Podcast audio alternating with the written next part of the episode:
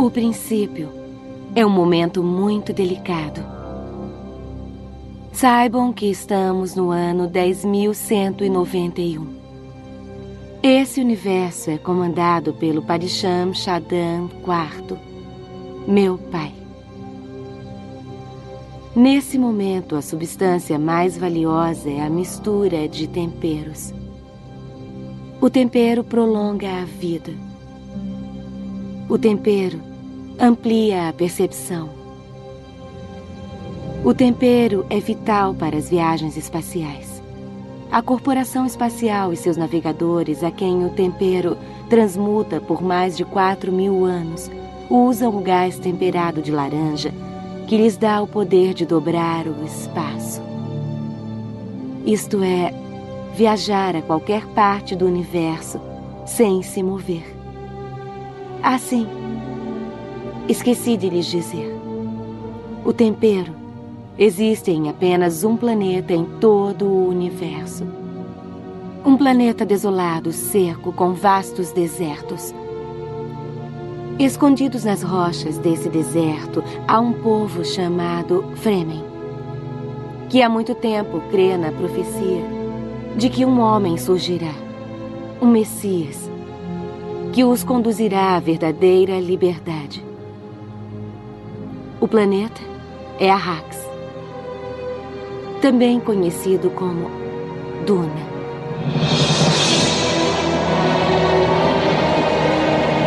Duna.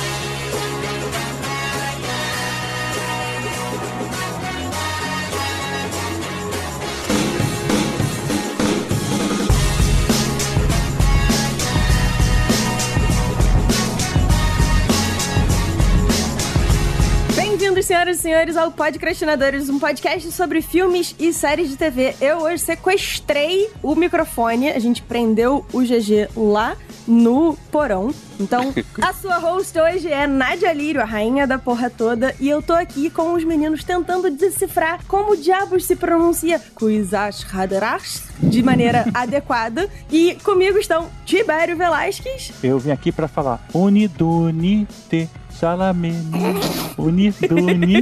né? Hã? Isso não era do Round 6? Ah, é. Na- Que é não, ele lá era batatinha quando nasce. Não era isso? Não, também não. Era... Batatinha frita 1, 2, 3. Ah, É, droga. batatinha frita, um, dois, três. Tu, tu, tu, tu, tu. É, é, ou batatinha frita, um, dois, três, se esparrama pelo chão. É. Todo mundo morto. Eu, Vécio Parente. Do debug. Mais de mil HP. Eu tô muito confusa. Do debug. Quase nem dá pra ver. Na hora H, eu derramei na gasolina um barato que eu não sei. Do debug, gente. Não conheço. Não conheço. Mutante, Na- gente. no meu headcanon, eu Vécio, você ia abrir tocando a música do Mandalorian, que também é num monte de areia, também tem uns bichos Hum. compridos e tal. Também, mas isso eu já fiz Hum, antes. De tocar mutantes é sempre legal. É mutante, poxa. Foi inesperado. Não é filme dos X-Men, pô? Os ex-homens, né? Do, dos É. ex, alguma coisa. Então tá, tá aí, X-Men. Pois X-Men. é. Chegando já aqui, né, com familiaridade, pegando cerveja na nossa geladeira, o nosso querido Carlos Voltor. Olá, a especiaria deve fluir. Vocês estão bem? Ó, Falaram que eu podia ser sério, então eu decidi ser sério agora. As especialistas que eu conheço daqui deixam os olhos vermelhos lá, deixa azul, que estranho, né?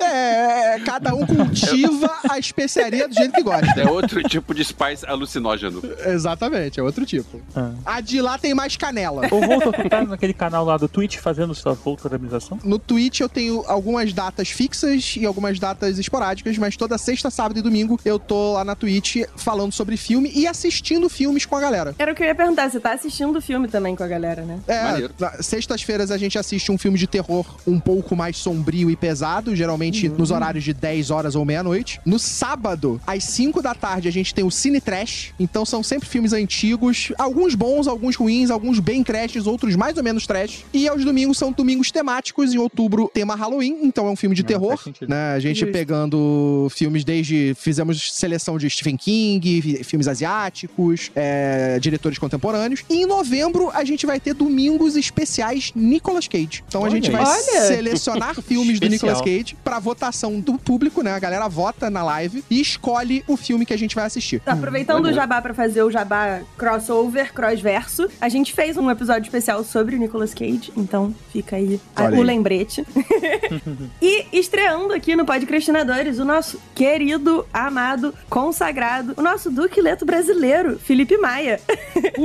Por mais que tudo dê errado e a nossa dinastia não prevaleça, você ainda será o meu filho, Paul Atreides. É um prazer estar com vocês aqui nas Dunas do Maranhão. Fiquei até As dunas de E... E aí, galera? Fala, Felipe, bem-vindo. Felipe, ele é o dublador do Paul Dameron. E todas as vezes que teve um Star Wars novo, eu ficava enchendo o saco dele. Pô, Felipe, vamos lá gravar com a gente? Ele, pô, mas eu tenho compromissos profissionais e eu não posso. E eu continuei enchendo o saco do cara. Pô, Felipe, vem gravar com a gente. Finalmente ele veio. Conseguimos! Pô, eu gostaria de ter participado dos Star Wars, mas é questão de, de data, sigilo, aí acabou que a gente não conseguiu, né? Mas eu ouvi o que vocês gravaram. Tu vinha sempre com as histórias lá. Não, eu só vi um pedaço da tela, não sei o quê. Pô, então vamos lá contar essa história. Não, filho, não pode. A gente queria chamar ele pra falar de Lanterna Verde também, mas ele não quis participar porque não. Ele não deixou a gente falar e fazer, não. Ah, só pra aguçar a curiosidade, já que vocês falaram de Star Wars, eu me lembrei de uma coisa. Tem várias cenas cortadas que eu vi. E isso que é engraçado, tipo, ah, todo mundo sabe que o Han Solo morreu, né? Então isso não é spoiler. Tem mais cenas do, do Finn e da Rey desesperados enquanto o Kylo Ren tá enfiando o sabre. E essas cenas foram cortadas, tipo, o Finn gritando Solo! Ah, Ok, só uma ah, você curiosidade. viu isso, é? Eu vi. Mas chegou a ser dublada essa parte? Depois foi, foi cortada depois da dublagem? Sim, aí depois eles cortam. Isso acontece em todos os filmes, é, inclusive no Duna também. Todos. Alguns mais, outros menos. Ah.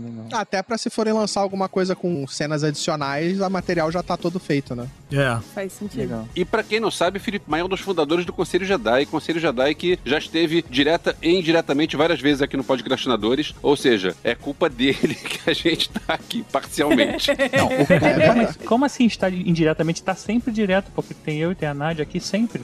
E o Caruso, não, o Caruso só de vez em quando, mas.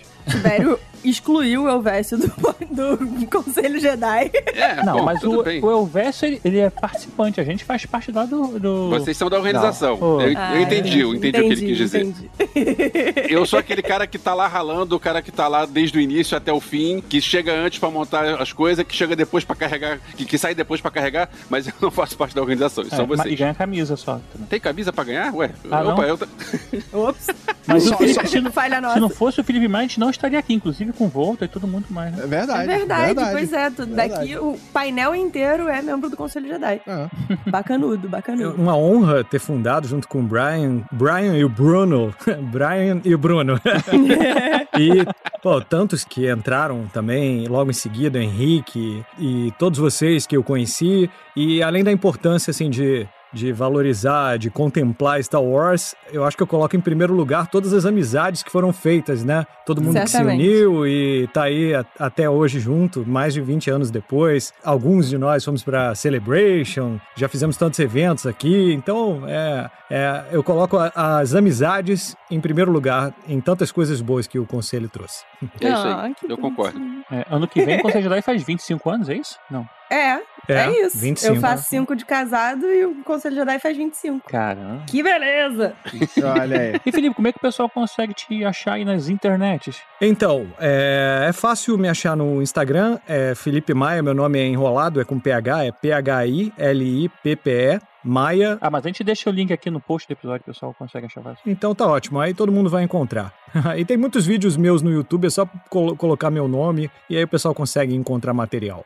Então, vamos falar de Duna depois dos avisos.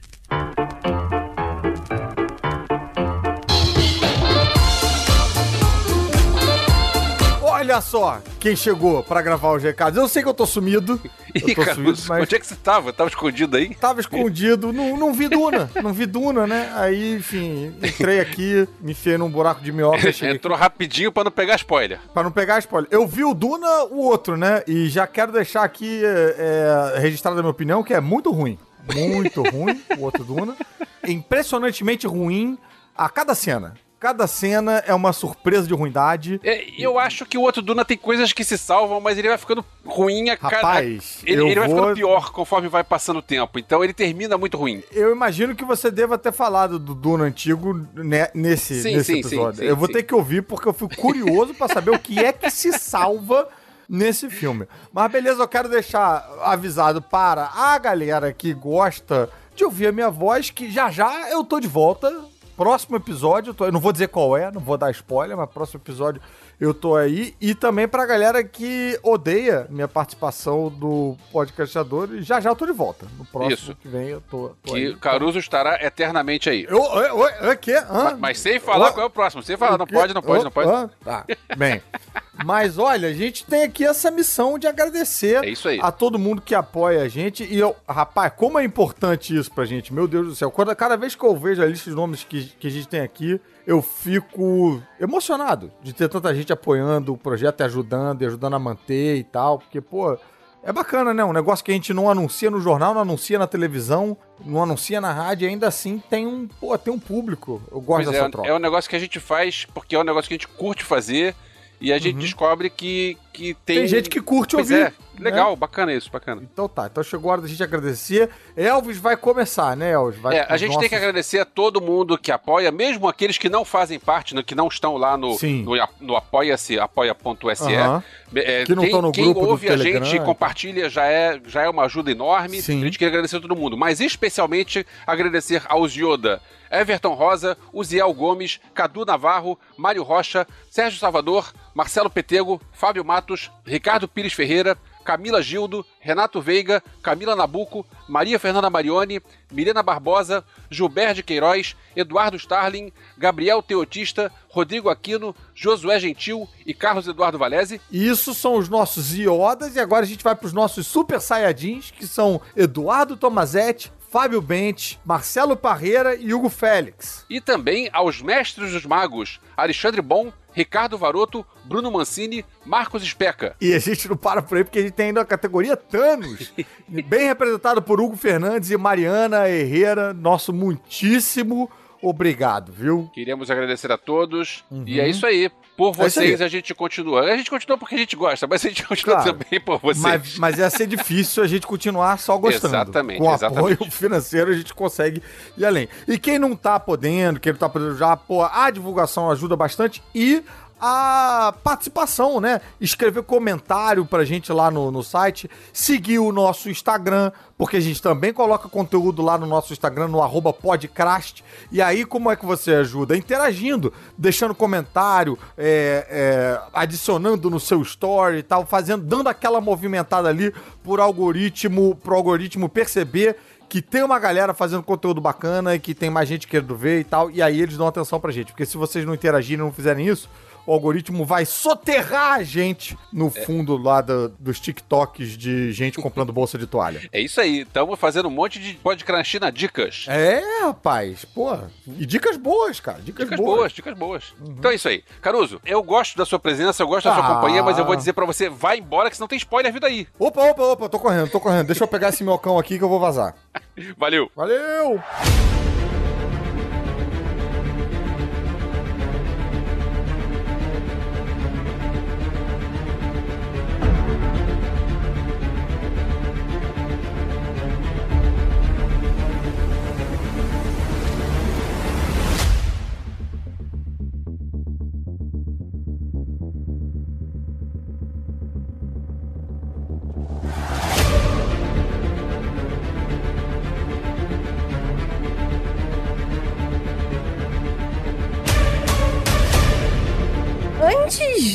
Pandemia entrar no rolê e paralisar a gente e tal, eu lembro da gente sentado discutindo os filmes que sairiam em 2020 e ansiosos porque ia sair Duna e tal. Eu lembro que eu fiquei tão empolgada, mas tão empolgada que eu cheguei a inclusive fazer um clube do livro para eu poder finalmente ler o livro que fundou, que inspirou, que era a adaptação para esse filme. E aí a pandemia veio e a gente teve que esperar. E que espera valiosa, hein? Duna de Denis Villeneuve é a adaptação, a segunda adaptação a chegar assim pra gente do livro de Frank Herbert de 1965, que eu expliquei muito aleatoriamente no outro dia para um amigo como sendo um Game of Thrones no espaço e rola uma disputa por spice por especiarias, mas é muito mais do que isso e eu tô muito feliz da gente estar aqui para discutir esse filme porque a gente tem a participação do Voltor, que conseguiu conversar com o elenco. Como foi isso, Voltor? Cara, foi muito foda, foi muito maneiro. Foi complicado porque eu tinha assistido já o filme há mais de um mês antes da estreia aqui por causa do Festival de Veneza Aham. e eu fiz a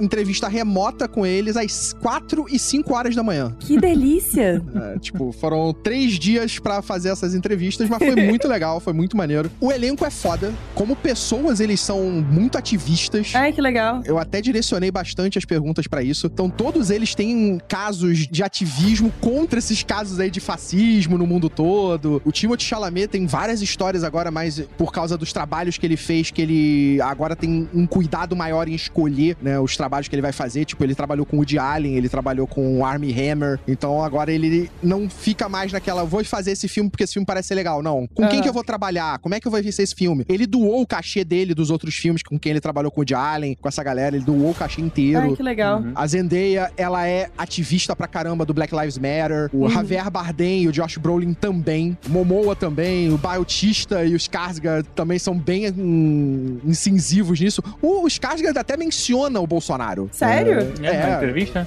Na entrevista. Ele até menciona o Bolsonaro. Ele fala, tipo, que a gente tem o nosso próprio Barão Harkonnen. Né? Olha. perfeita a comparação, né? Eu diria perfeita não, porque o Barão Harkonnen é melhor estrategista, mas a gente deixa É, isso é, pra lá. o Barão Harkonnen é inteligente. Aproveitando que você fez aí a, a lista, né? Eu lembro quando saiu o elenco, eu fiquei, gente, filme com essa quantidade toda de gente bacana, isso tem tudo pra dar errado. Porque 90% das vezes, quando tem um filme tão carimbado assim, alguém não aparece. E eu achei que o equilíbrio até ficou bem legal. Eu queria saber de vocês, assim, vocês tiveram essa sensação também de medo quando viram o elenco? Ou vocês já estavam, tipo, não, beleza, uhul, mó galera maneira e tal? Eu não me lembro de casos onde tinha uma, uma galera que deu errado, não. Eu gosto de ver filme quando tem uma galera assim, sei lá. É, mas a, a questão é alguém querer sobressair em cima do outro, assim, ter mais tempo de tela. Sei se de repente rola isso, né? É. É que normalmente filmes que tem esse tipo elenco muito estelar, geralmente ele é dividido em histórias. Ele não é uma história, tipo, as participações dessa galera acabam ficando meio perdidas. É, pois é. Eu tava empolgadaço quando eu fiquei sabendo do elenco, porque eu meio que tava entendendo qual era a ideia do Villeneuve. Ele é um fã absurdo também de Duna, tanto quanto eu, em relação a ter lido na infância e ter se apaixonado pela história. E, cara, esse livro é muito difícil de se adaptar. É Uhum. complicadíssimo de você levar ele pra tela. Vide as duas tentativas que a gente teve, né? Tanto do É. 3, se a gente tentar, se a gente colocar aí o, o do Jodorowsky, né? A gente teve o filme, né, do David Lynch e a minissérie do Sci-Fi Channel dos anos 2000. Gente, eu esqueci completamente que tinha minissérie. É, eu não lembrava dessa série agora, que você falou a verdade. Por falar em série e adaptações toscas, eu no outro dia descobri que o James McAvoy já fez parte de uma adaptação de uma continuação de Duna e tal. Eu fiquei, gente, o É, quê? ele faz parte da segunda minissérie, que conta É. a história do Messias e dos filhos de Duna. Sim, sim. Sobre esse filme do David Lynch, é curioso que tem uma galera hoje em dia que tá falando assim: ah, porque eu vi o filme original e não vi esse. Mas Não, você não viu o filme original. Na verdade, os dois filmes são tão. Não tem, não tem filme original, né? Esse filme não tem a ver com o filme de 84. Exatamente. São dois Aham. filmes baseados no mesmo livro. Eu revi o Exatamente. filme do David Lynch pra fazer um vídeo pro meu canal, analisando. Tem coisas que ainda funcionam, mas é, principalmente a parte final é muito tosca. Eu tentei reassistir o filme do David Lynch. É, eu também acho. Eu, eu vi há pouco tempo, o final pra mim é o ponto fraco, assim. Eu não sou nenhum especialista na, na obra do Frank Herbert, mas assim, revendo agora depois de adulto, pra mim é o, o calcanhar de Aquiles. É, é- é um grande problema no filme do Lynch, né? Pra mim, eu acho que o maior erro dele foi tentar adaptar é, ao pé da letra muitas das coisas que estão no livro, como, por exemplo, os voice-overs. Cara, Ai, eu- meu Deus. os voice-overs são completamente. não São- são funcionam. péssimos. São péssimos. No livro faz sentido, no livro funciona, porque é o pensamento dos personagens e você tá lendo aquilo. No Uhum. filme, você botar um voice-over pra representar o personagem pensando enquanto ele para, olha pra uma mulher. Ela está sabendo o que eu estou fazendo. Ela ouviu e ela sabe que eu tenho a voz. E aí volta pra mulher e a mulher, meu Deus, ele tem a voz. Ele sabe o que ele está fazendo. Eu, caraca, por quê? Por quê, meu Deus? Pô, não faz isso. É, é- é audiovisual, beleza, mas não foca no áudio, foca no visual. É igual você fazer um filme adaptando um quadrinho e eh, botar os balanzinhos de pensamento, né? Não, não faz sentido. É, exato. Então, tipo, isso pra mim foi o maior erro dele. O visual do filme é legal, pra época tá legal. Uhum. Eu acho que não é perfeito, mas, huge porra, vamos lá. Tem muita coisa do visual que é bacana, os figurinos são legais, os cenários são legais. Sim. Tem coisa que não dá, tipo aquele efeito especial de Minecraft deles lutando, aquele campo de. aquele campo de força quadrada em volta que parece um, um bonecão de Minecraft. Pô, Tipo assim, CGI na época era ruim, assim, você idealizar um campo de Não, força. não, né? não, existia CGI. Mas a parte de figurinos e maquiagem também é boa, a maquiagem do Barão Sim. Harkonnen é, é, é um troço nojento, mas é boa a maquiagem. Sim, é repugnante, né? É. Cara, Sim. é verdade. Então tem coisas que funcionam, mas tem. Tem coisa que funciona, tipo Sting de tanguinha. Você sabe que essa cena do Xing de Tanguinha, segundo. Isso tá no IMDB. Não sei até que ponto é verdade, mas tá lá no IMDB. É, A cena era pra ele estar peladão. É. O David Lynch combinou com ele, ele topou fazer a cena pelado. E aí, quando os produtores descobriram, arranjaram uma tanguinha pra ele na hora, não, não pode estar pelado, não. E aí cortaram. Você seria bem melhor o filme, hein? E ele é um filme pós-Retorno de Jedi, né? Eu me lembro quando eu, eu era criança, eu passei no cinema e vi o pôster, vi o Kyle MacLachlan com aquela roupa preta. Eu falo, caramba, é quase o Luke, assim. É É, e ainda tem vibe, isso, né? ainda venderam o filme, né, como um filme quase que de ação, de aventura. Sim, é. O que, cara, Duna não é. Duna é, é um filme de política e de intriga. É uma história de política e intriga, né? Sim. A ação é muito secundária no próprio livro. E o Lynch também, ele quis contar a história do livro inteiro. Tudo bem que ele foi podado pra caramba. Foi, foi uma briga ali de, de quem tinha mais força. E no final ele nem bota mais o nome no filme, né? Ele renega o filme e diz que não é dele. Sim. Porque o filme era pra. Na versão dele tinha quatro horas. Aí tem a história, não sei se vocês sabem, que o, teve uma versão estendida que foi lançada em DVD e o diretor da versão estendida é o Alan Smithy, que é o nome fictício que usam pra quando o diretor briga e sai fora É. e não colocam outro diretor no lugar. Então é, é, não, não tem ninguém pra pra dirigir a versão, Pra assinar o filme. pra assinar o filme. Aí o nome do diretor da versão estendida é Alan Smithy. Vou falar aí da versão do filme original, né? Como o Beto falou. Cara, quatro horas de filme é muito sofrimento. Duas horas e meia, sei lá, que é o filme, já é sofrimento. Né? Duas horas, sei lá quanto tempo tem. É muito ruim esse filme. Sincero, meu Deus do É céu. porque o filme se perde no fim. Talvez se, se fosse quatro horas de um filme bom, mas ele se perde no fim. Aquela A batalha parte- final é horrorosa. É. A parte em que ele tá no filme novo, né, que é a primeira metade, ela até é legal tal, mas aquela raminha de voz que acho que nem existe no, no livro e tal. Não, puta, foi uma cara. invenção do Lynch. Que- de onde o cara tirou aquilo, cara? Pelo amor de Deus. É. Eu tô falando porque não vai estar no próximo filme, então você pode sofrer com essa informação, mas não, não vai estar, graças a Deus. Mas caramba, não faz o menor sentido, cara. É muito chato. É-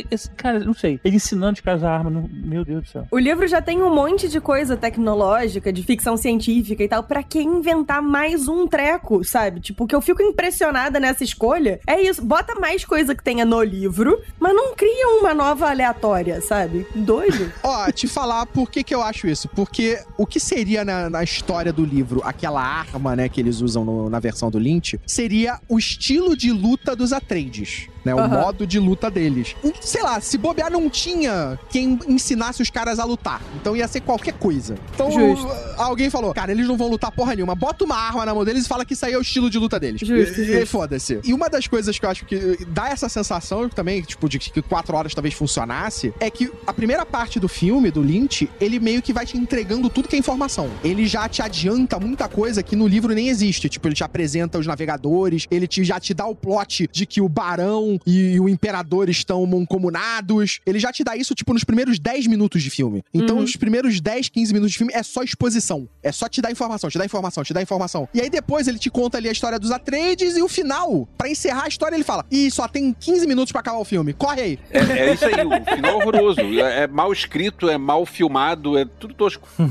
Também tem esse outro filme que o Voltor, acho que foi o Voltor que citou, que é o do Jodorowsky, ele fala Jodorowsky, mas eu falo Jodorowsky, eu já ouvi gente falando Rodorovsky, porque que é Alejandro Rodorovsky, sei lá como é que é o nome do cara. Porque É, é, chileno, né? Então é Alejandro Jodorowsky. Mas então, esse Duna do Jodorowsky é um filme que nunca foi feito. Graças a Deus. Porque era uma produção que era megalomaníaca, o cara queria fazer um filme de 12 horas com trilha sonora do Pink Floyd, ia ter o Orson Welles e o Salvador Dali no elenco, ia ter Moebius e Geiger na, no- na concepção visual. Era o troço Mick Jagger como o Fade. O, o- Isso é interessante, né? Tanto no filme de 84 quanto no dele, quem ia fazer o personagem do Fade era um cantor. Um cantor. um can- Cara, mas eu, E- eu teria muito curiosidade de ver isso aí, porque eu assim... também tinha curiosidade de ver. Eu, eu já vi outros filmes do Jodorowsky que eu não gosto do, do estilo É, do cara. tá. Eu acho ruins os filmes dele, mas eu tinha curiosidade de ver, e esse é um daqueles filmes que a gente nunca vai ver. Eu tava pensando é, em fazer um, um vídeo de filmes que nunca foram feitos e que a gente queria ver. Porque é aquele filme que a produção foi por água abaixo e parou e nunca mais vai rolar, claro que não.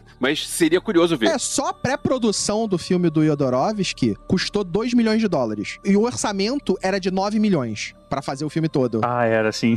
Isso em Eu não 74. quero Isso em fazer. 74. O filme foi engavetado porque chegou um ponto que o orçamento tava chegando a 15 milhões. Aí falaram, não tem dinheiro, não tem dinheiro pra esse filme, então engaveta o filme. E já tinham gastado mais de 2 milhões de dólares. Não, ia passar, com certeza. né? É, só na pré-produção. Cara, ele ia contratar o Salvador Dali. Tudo bem que ia ser pouco tempo, mas ele tava. ele- o Salvador Dali aceitou trabalhar por 100 mil dólares por minuto Meu Deus. de trabalho, sendo que o Jodorowsky ofereceu 100 mil por segundo. Sei lá, tipo, o Jodorowsky não, não- é, é completamente insano. Ele, ele, Não, tipo, é, né? ele é um cara que não pensa em produção, ele pensa na criatividade e não importa o dinheiro. Se estão me dando dinheiro, eu vou gastar esse dinheiro. Ah, pode gastar dinheiro? Então vamos gastar dinheiro. Não tem problema. É, eu queria ver porque eu curto muito o trabalho dele nos quadrinhos. Eu, pô, Inca e tal e, e outras paradas. Eu tenho vários livros do Jodoverse, né? Que é toda Incal e, e tipo Metabarões, Metabarões. e etc. tal. Tem tudo isso, cara, que eu acho a ideia muito louca. Tudo bem que nem, nem tudo é tão bom quanto o original, mas eu gosto muito do, da, da ideia. O Incal é uma versão do que ele ia fazer com Duna. Sim, sim, exatamente. né? né? O Incal é uma versão do que ele ia fazer com E Duna. tem, tem coisa de cabala, umas coisas muito doidas, né, cara? Que ele mistura. Eu acho legal, assim. E a arte do Moebius também é sensacional. Vale aí a dica, pessoal. Queria estar na cabeça dele pra ver o, o, o projeto dele. Cara, esse pra mim é o melhor filme jamais feito e ainda bem. né? Tipo,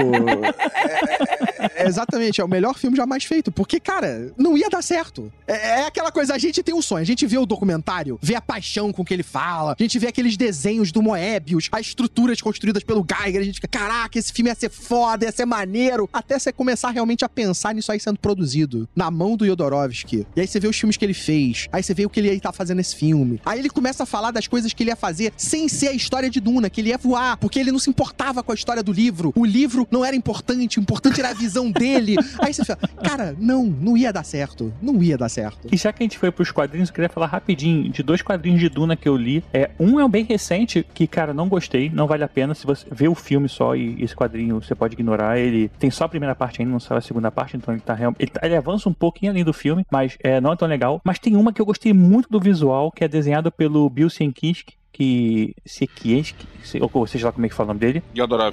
Esqueci, É. esqueci, esqueci. Aqui? Sienkiewicz. E assim, ele é escrito pelo Ralph Macchio e não é o, o Karate Kid. Ralph Macchio.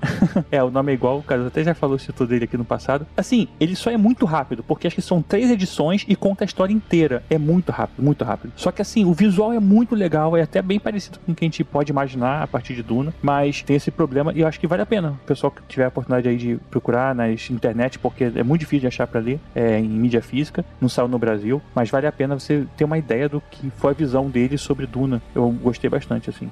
Seria, acho que talvez seria um pouco o que o Moebius faria, não sei dizer, mas ficou bem legal. É, mas só queria dar dica e o, o novo não, não perca tempo. Eu acho que não vale a pena, não. O quadrinho novo. O quadrinho novo. Duna. São Duna. É Duna e Duna. São adaptações, né? O antigo é da década de 90, é isso que eu tô falando do, do Ralph Macchio e do Bill. É uma adaptação da- do filme, não é? Sim, adaptação. Adaptação, Adaptação do, do do livro, né? Eu acho que ele é uma adaptação do filme, do, do David Lynch. Ah, é? A partir? É só olhar os desenhos. Se os desenhos parecerem com a galera do, do, do filme, é porque é uma adaptação do filme. É, Tem isso. parece um dica. pouco. Mas o filme do recente eu também acho que parece. Uma curiosidade que eu tenho, a minissérie dos anos 2000, ela é fácil de você conseguir assistir ou ela desapareceu? Nas internets você consegue achar. Entendi. Procurando, você acha. Navegando em águas profundas, né? Mas ela não tá em nenhum serviço de streaming. Entendi. É, Eu me lembro que eu cheguei a ver um pedaço, mas eu não consegui terminar na época. Eu tenho aqui em casa os boxes de DVD. Que saíram da minissérie. Da primeira minissérie. São duas minisséries, né? Aham. A primeira cobrindo o primeiro livro e a segunda cobrindo o livro 2 e 3. Mas vale a pena? Responda. Cara, então, eu acho que o Lynch acerta muita coisa do visual e a série dos anos 2000 acerta muita coisa na maneira de contar a história. Eu acho que a série dos anos 2000 ela peca pra caramba no visual, porque é uma série do sci-fi do início dos anos 2000, quando o sci-fi tava Nossa, começando a fazer ah, é. série, então o orçamento é muito baixo. Era aquele CGI Jar Jar Binks? É tipo, sei lá, novela da Record quase. Não, de dia. Rabbit ficou legal, pô. Eu tô brincando, eu- eu tenho um carinho pelo Jar Jar Binks. Se vocês puderem depois dar uma olhada, tem o trailer, isso é fácil de achar, imagens da série. Mas o elenco era bom e o modo como a história é contada, ela tá bem completa em relação ao livro, né? Tipo, não tem tanto peso como, por exemplo, o Villeneuve conseguiu dar no filme, mas a história tá bem contada. Então é difícil de ver por causa dos efeitos, que são bem tosquinhos, e por causa do figurino, o visual tá muito é, galhofa, né? Tipo, muito carnaval. Mas vale Podia a ter pena. uma escola de samba que fizesse um enredo, né? Duna, né? Imagina na, na avenida, Duna na avenida. Ah, a gente teve a novela brasileira com isso, né? Tieta. Tieta.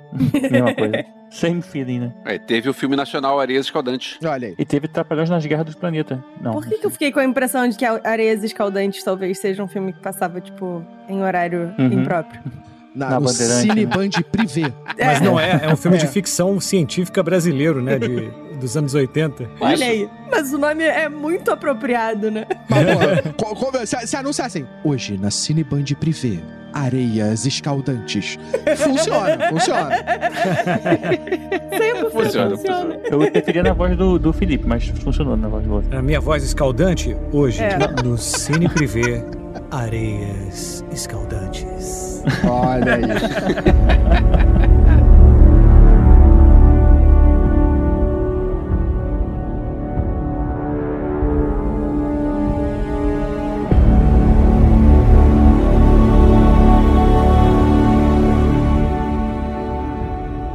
Antes de a gente entrar no filme, eu queria saber do Felipe como é que foi dublar aí o Duque Leto. Ele confessou pra gente que nunca leu os livros. Eu também nunca li tudo, porque eu não aguentei, eu cansei no meio.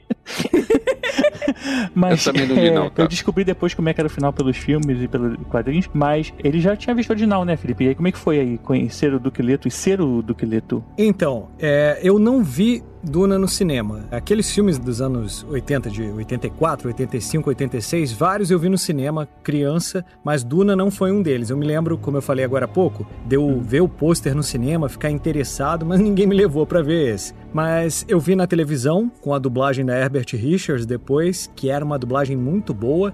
Isso é até uma curiosidade. Quem dublou o Kyle MacLachlan foi o Garcia Júnior, que foi o diretor de dublagem do Duna atual. Ah, é, cara. Garcia Júnior, né? É, olha que curioso, ele, ele dublou o Paul no filme de 84 e agora ele dirigiu a dublagem. A dublagem do filme de 84, ela é muito boa, tem o Silvio Navas fazendo o Barão Harkonnen. Silvio Navas era a voz do Munra, que fez o Darth Vader também. Ah, e fez legal. Compatível, compatível. É, foi ele. e fez um monte de vilões nos anos 80 e 90 e era a voz do Papai Smurf. Ele era muito versátil, eu considero um dos melhores até Eu achei hoje. legal você falar que fez vários vilões e a voz do Papai Smurf, né? Tipo,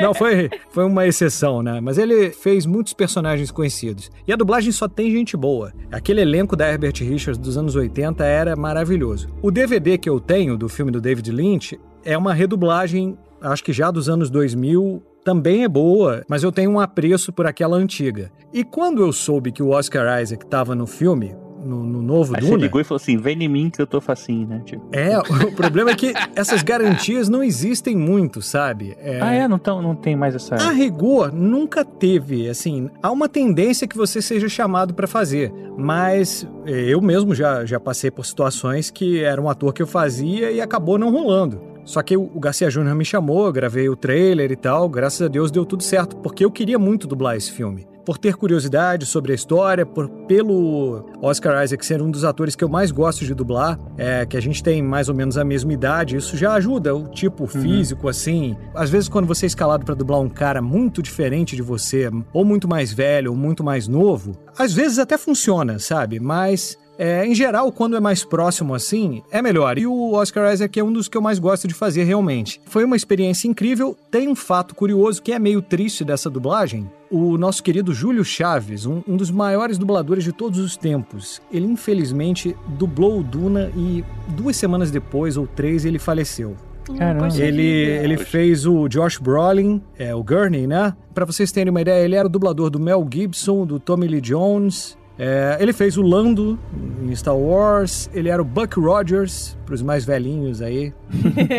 Mais um Eu monte de lembro do anúncio coisa. da, da- do falecimento dele, só que eu não me liguei que ele tinha feito Tuna. Pois é, ele dublou o filme. Poucas semanas depois ele foi internado e, infelizmente, uma perda assim irreparável para dublagem. Um dos maiores de todos os tempos. Eu era muito amigo dele, quero deixar a minha homenagem aqui. Mas o, o- alguma dificuldade específica, alguma coisa assim que você lembra de ter caramba e tal? Não teve tanto aquele esquema de, que nem você falou Star Wars, que você era um segredo de, de Estado e tudo mais. Esse, esse é mais tranquilo nesse caso? Não, esse veio mais com as imagens mais abertas. E tava na mão do Garcia Júnior, que é um cara muito dedicado, é, ele é muito detalhista. Então, eu não vi o filme dublado ainda, é, eu só vi em inglês e dublei as minhas partes, né? Mas eu tenho certeza que a dublagem deve estar muito boa. São grandes dubladores da atualidade. Ficou na mão da, da pessoa certa. Acho que a oportunidade de dublado é difícil no cinema, né? Só talvez quando saia, né? Versão... Então, na Barra, sempre É. tem dublado, porque Tá, várias Tem. sessões dubladas. Tem várias, várias sessões. Mas na Zona Sul é muito difícil você achar dublado. Ainda mais um filme desses. É porque às vezes só tem uma sala passando, né? Tal. É, quando é um filme com apelo mais infantil, assim, juvenil, aí você até encontra. Mas quando é um filme sério, é, dublado assim, Aqui tá com, tipo, horários iniciais dublado, horários à noite legendados. Ah, legal. aqui onde, você diz? Na barra. Na Barra. É, na Barra, no, no Metropolitano, no, no Barra Shopping. Bom saber, eu quero ver dublado. Eu também, eu quero te ouvir de- do que Valeu. Bom, então vamos entrar no filme de verdade. Oh, o filme era de mentirinha?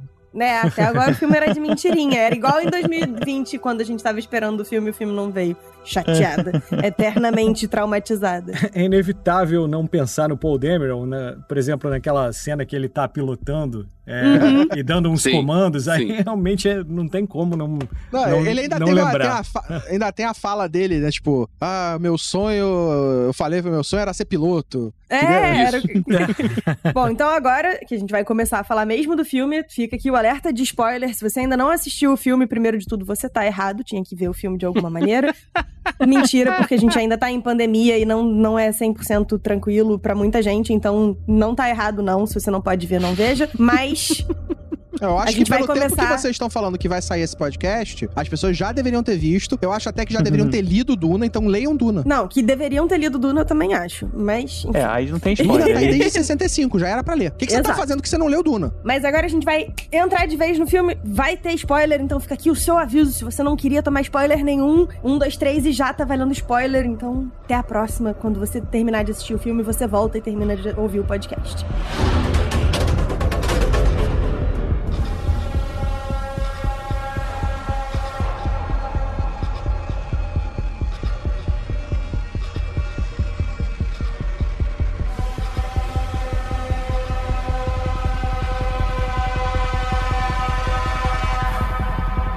Coisa que eu gostei muito do filme, em relação até ao próprio livro, eu achei que eles tiveram um cuidado maior, e eu tô falando isso na abertura do filme mesmo, pra tentar ver se todo mundo teve um pouco essa percepção, de tentar explicar pras pessoas o que que tá rolando, o que que tá acontecendo. Porque eu lembro quando eu fui ler o livro, o Frank Herbert, tipo, você tem que cair no chão já correndo do lado da parada, porque ele não vai te explicar nada, não. O negócio vai acontecendo, você vai pegando no caminho. Pelo menos foi a impressão que eu tinha ficado. O, o Frank Herbert é daquele tipo de escritor que ele fala: Olha, tô te dando essa história aqui. Você quer entender? Leia tudo. que eu tô te dando. Exato. Eu não vou te explicar. Se fode aí, estuda. Eu lembro, assim, as, sei lá, dez primeiras páginas do livro era um vocabulário todo desconhecido, em palavras que não É, e pareciam. tem isso, né? É, assim, era o Kuizash Haderash, o Muad'Dib, o não sei o quê. No filme, o Villeneuve tirou a maior parte de tudo isso. Eu Sim. acho que esse trabalho que ele teve de te simplificar a história de Duna pra caber no filme, pra todo mundo entender, ficou fo- foda, ficou perfeito. É, então, isso foi uma coisa que eu achei muito legal. É, e eu fui assistir com o Jaime, que não leu Duna, nunca viu o Duna de 80 e pouco. Então foi, foi legal, assim, quando a gente saiu do filme, eu fiquei, e aí, você entendeu tudo? Ele, entendi. A gente foi conversando, ele tinha pescado mesmo tudo. Eu achei bacana esse cuidado, porque assim, a gente gostou de ler Duna, mas tem gente que, como o próprio Tibério já disse, largou no meio porque achou chato, ou porque não, não quis, não gostou e tal. E aí eu achei bacana ter esse cuidado de, não, vamos contextualizar aqui, que é para todo mundo participar dessa jornada juntos, né? E isso eu achei um cuidado bacana. Só pra ter uma ideia, só pra. Não tem a ver com esse tema especificamente, mas, por exemplo, Herdeiros do Império, que eu queria muito ler, eu comecei três vezes a ler pra conseguir terminar. Eu, eu sou uma pessoa que eu sou meio chato pra ler livro, eu meio que. Eu agora espero sair na Netflix. Confesso que Herdeiro do Império eu também tive dificuldade pra ler, não terminei de ler nunca, e é isso aí. Duna foi um dos casos que eu acabei não retornando, assim como outros, assim. Eu gosto tipo o estilo Dan Brown, que, tipo, o seu. É, como é que é? Retorna, velho. retorna, Tibério, retorna. É. Vale a pena, vale a pena. Olha só, eu não li o livro, mas eu eh, consegui entender tudo. Acho que dá pra. Não, não, não, não senti. Não, o filme, ele tá bem explicado. O É, filme, isso. o filme do, do Villeneuve, ele... Ti, eh, por exemplo, tem muita coisa que a galera... Eu tô vendo muito fã chita reclamando. Ah, tiraram sei lá o que do Ah, personagem mentira, não tal. tem ninguém reclamando desse filme, tá muito legal esse filme. Porra, tem gente pra caramba Tem. reclamando. Pior é que ah, tem. diminuíram a parte do personagem tal porque ele não faz isso. E cadê ele falando isso? Que ele fez isso com sei lá quem? O livro, ele tem muita side story. Ele tem muita história paralela ao plot principal Uhum. que vai te dando um conhecimento maior dentro de cada personagem. Por exemplo. No filme, você tem ali o personagem do Tufir Hawat, que é o Mentat. O filme não te explica o que que é o Mentat. Ele não te pega o Mentat fazendo uma ação e de repente ele te diz: esse homem é um Mentat, ele é um computador humano que faz contas como se fosse um computador. Mas dá pra perceber, não dá? Assim, quando ele revira o olhinho e tal. Sim, Exato, precisa, ele, né? ele te mostra isso, né? O Villeneuve te mostra isso. Ele não te explica o que que é, mas ele te dá uma ideia pra você entender o que que é aquilo, né? Ele não fala sobre o, o jihad bluteriano, que foi a guerra dos humanos contra as máquinas, porque não precisa te falar isso, né? Você tem isso no livro? É mencionado no livro? É, mas você não precisa ter isso no filme pra entender a história do filme, né? Então tem muito detalhe do livro que foi excluído, que o Villeneuve deixou de fora, e coisas que ele empurrou pro segunda parte que não são necessárias pra contar essa história. E eu acho que ele fez muito bem isso em selecionar o que que tem que estar no livro, do livro no filme, e o que que não tem. É, eu fiquei com essa sensação também. E o filme começa, então, pra gente já ir adentrando a nossa narrativa, com a notícia de que os Atreides vão ter que tomar. É, Araques, enfim, passar a gerir ali aquele novo planeta que não é o planeta a que eles estão acostumados e tal. É um planeta de Araque. É um planeta de Araque. E o legal é que logo de cara já te é contado, né? Já te é apresentado que tudo faz parte de um plano do imperador, né? Exato. Isso é, É. muito bom. É, não é bem de cara, eu achei legal que assim, quando eles chegam lá pra oferecer o, o cargo novo aos Atreides, eles ficam meio assim, um olhando pro outro e você fica, é, tipo, pensando pela reação deles, né? Pô, isso não é bom? Por que, que isso não é bom? Porque eles não ficam felizes, sabe? Logo depois, eles meio que explicam o motivo e tudo mais, e aí você fica, ah, legal, assim, né? Eu acho que ah, o trabalho de atuação ficou bem interessante nessa parte, porque eles não contam a primeira coisa que, primeiro, o problema lá que eles dizem que os Harkonnen estão saindo do planeta, mas não diz por quê. E depois Uhum. diz que tá sendo entregue pra eles e eles não gostaram muito da ideia. E, pô, por que que não gostaram, né? E aí, logo depois eles falam. É, isso, mas é aquilo. Isso eu falo que é, é logo te contado, porque, tipo, no primeira meia hora de filme, Você você, já já, sabe é. disso, Sim, né? Não é um suspense, não é uma coisa que fica no ar até o final da história. Você já Ah. sabe disso antes do plano acontecer, né? Você Uhum. já sabe que vai rolar uma meta, você já sabe que os caras estão planejando atacar eles. Então, tipo, praticamente todo o plot que você seria da história, você já sabe. O Exato. como isso vai acontecer que vai ser a inte- a surpresa, né? E o que que acontece depois. E isso é muito legal justamente porque ele abre já com o, o, o Leto dizendo: ah, eles estão vindo aqui oferecer esse negócio, a gente é obrigado a aceitar, a gente não pode simplesmente dizer não. E não é maneiro, mas vamos que vamos, é o que tem pra fazer. Aí tem toda aquela cerimônia, né, da apresentação da oportunidade, assim: ah, você quer trocar o seu planeta que tem água, que tem tudo legal, que você domina Tá aí, é querido, tá seguro e tal, por esse outro planeta que é só areia, tem uns minhocossu gigante, todo mundo quer a riqueza que esse planeta produz, e inclusive quem tá sendo removido à força desse planeta é a galera sanguinária pra caramba que vai querer acabar com a raça de vocês? Sim! Sim!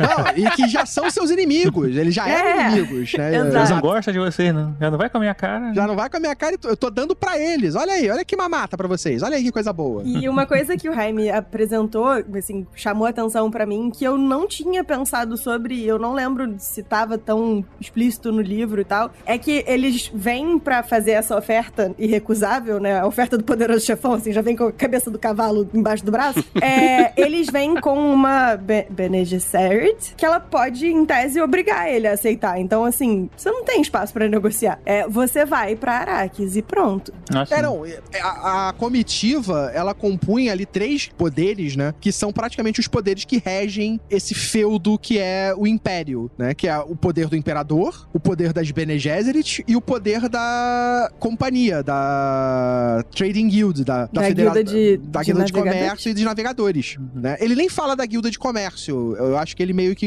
embutiu ali dentro dos navegadores a o coisa da- comércio, o eu também comércio fiquei, fiquei com essa impressão também. que são quem detém o poder total, né? Tanto, na verdade, os mais poderosos são a Guilda de Comércio e as Bene Gesserit, mas eles necessitam de quem controla Duna. Uhum. Quem- então, quem controla Duna é uma das coisas que não é falada no filme, mas tem- é presente no livro o tempo inteiro, que é quem controla Duna controla o universo, Sim, por causa das especiarias, né? por causa da É, especialidade. eles não falam desses termos, mas eles falam que o, o poderio alcançado por quem controla a Duna seria superior pela riqueza que se pode obter do planeta, né? No filme, ele dá uma frase no início do filme que As é especiarias são usadas como combustível, é essa? É, na verdade não é um combustível, né? Ela é usada como alucinógeno Alucinógeno. pros navegadores terem a visão de como fazer um É salto. isso. Uhum. Tipo, é, eles são o computador de bordo. Tipo, no Star É, Wars são você. responsáveis pelas viagens. É, né? pela navegação. Tipo, no Star Wars Uhum. o cara fala, ah, eu não posso fazer, eu tenho que calcular aqui, que senão eu posso parar dentro de um sol. Basicamente, Uhum. é, o computador das naves são os navegadores, que se utilizam da especiaria pra ver o futuro e saber o caminho que você tem que ir. Essa cena dele chegando lá pra poder a assinatura do contrato foi a única cena que eu achei tecnicamente pior delas, que aquela nave, ela ficou grande demais, como assim, com perspectiva. Eles ficaram muito grandes lá no fundo, assim, sei lá, parece que era tipo uma nave pequenininha que botaram no-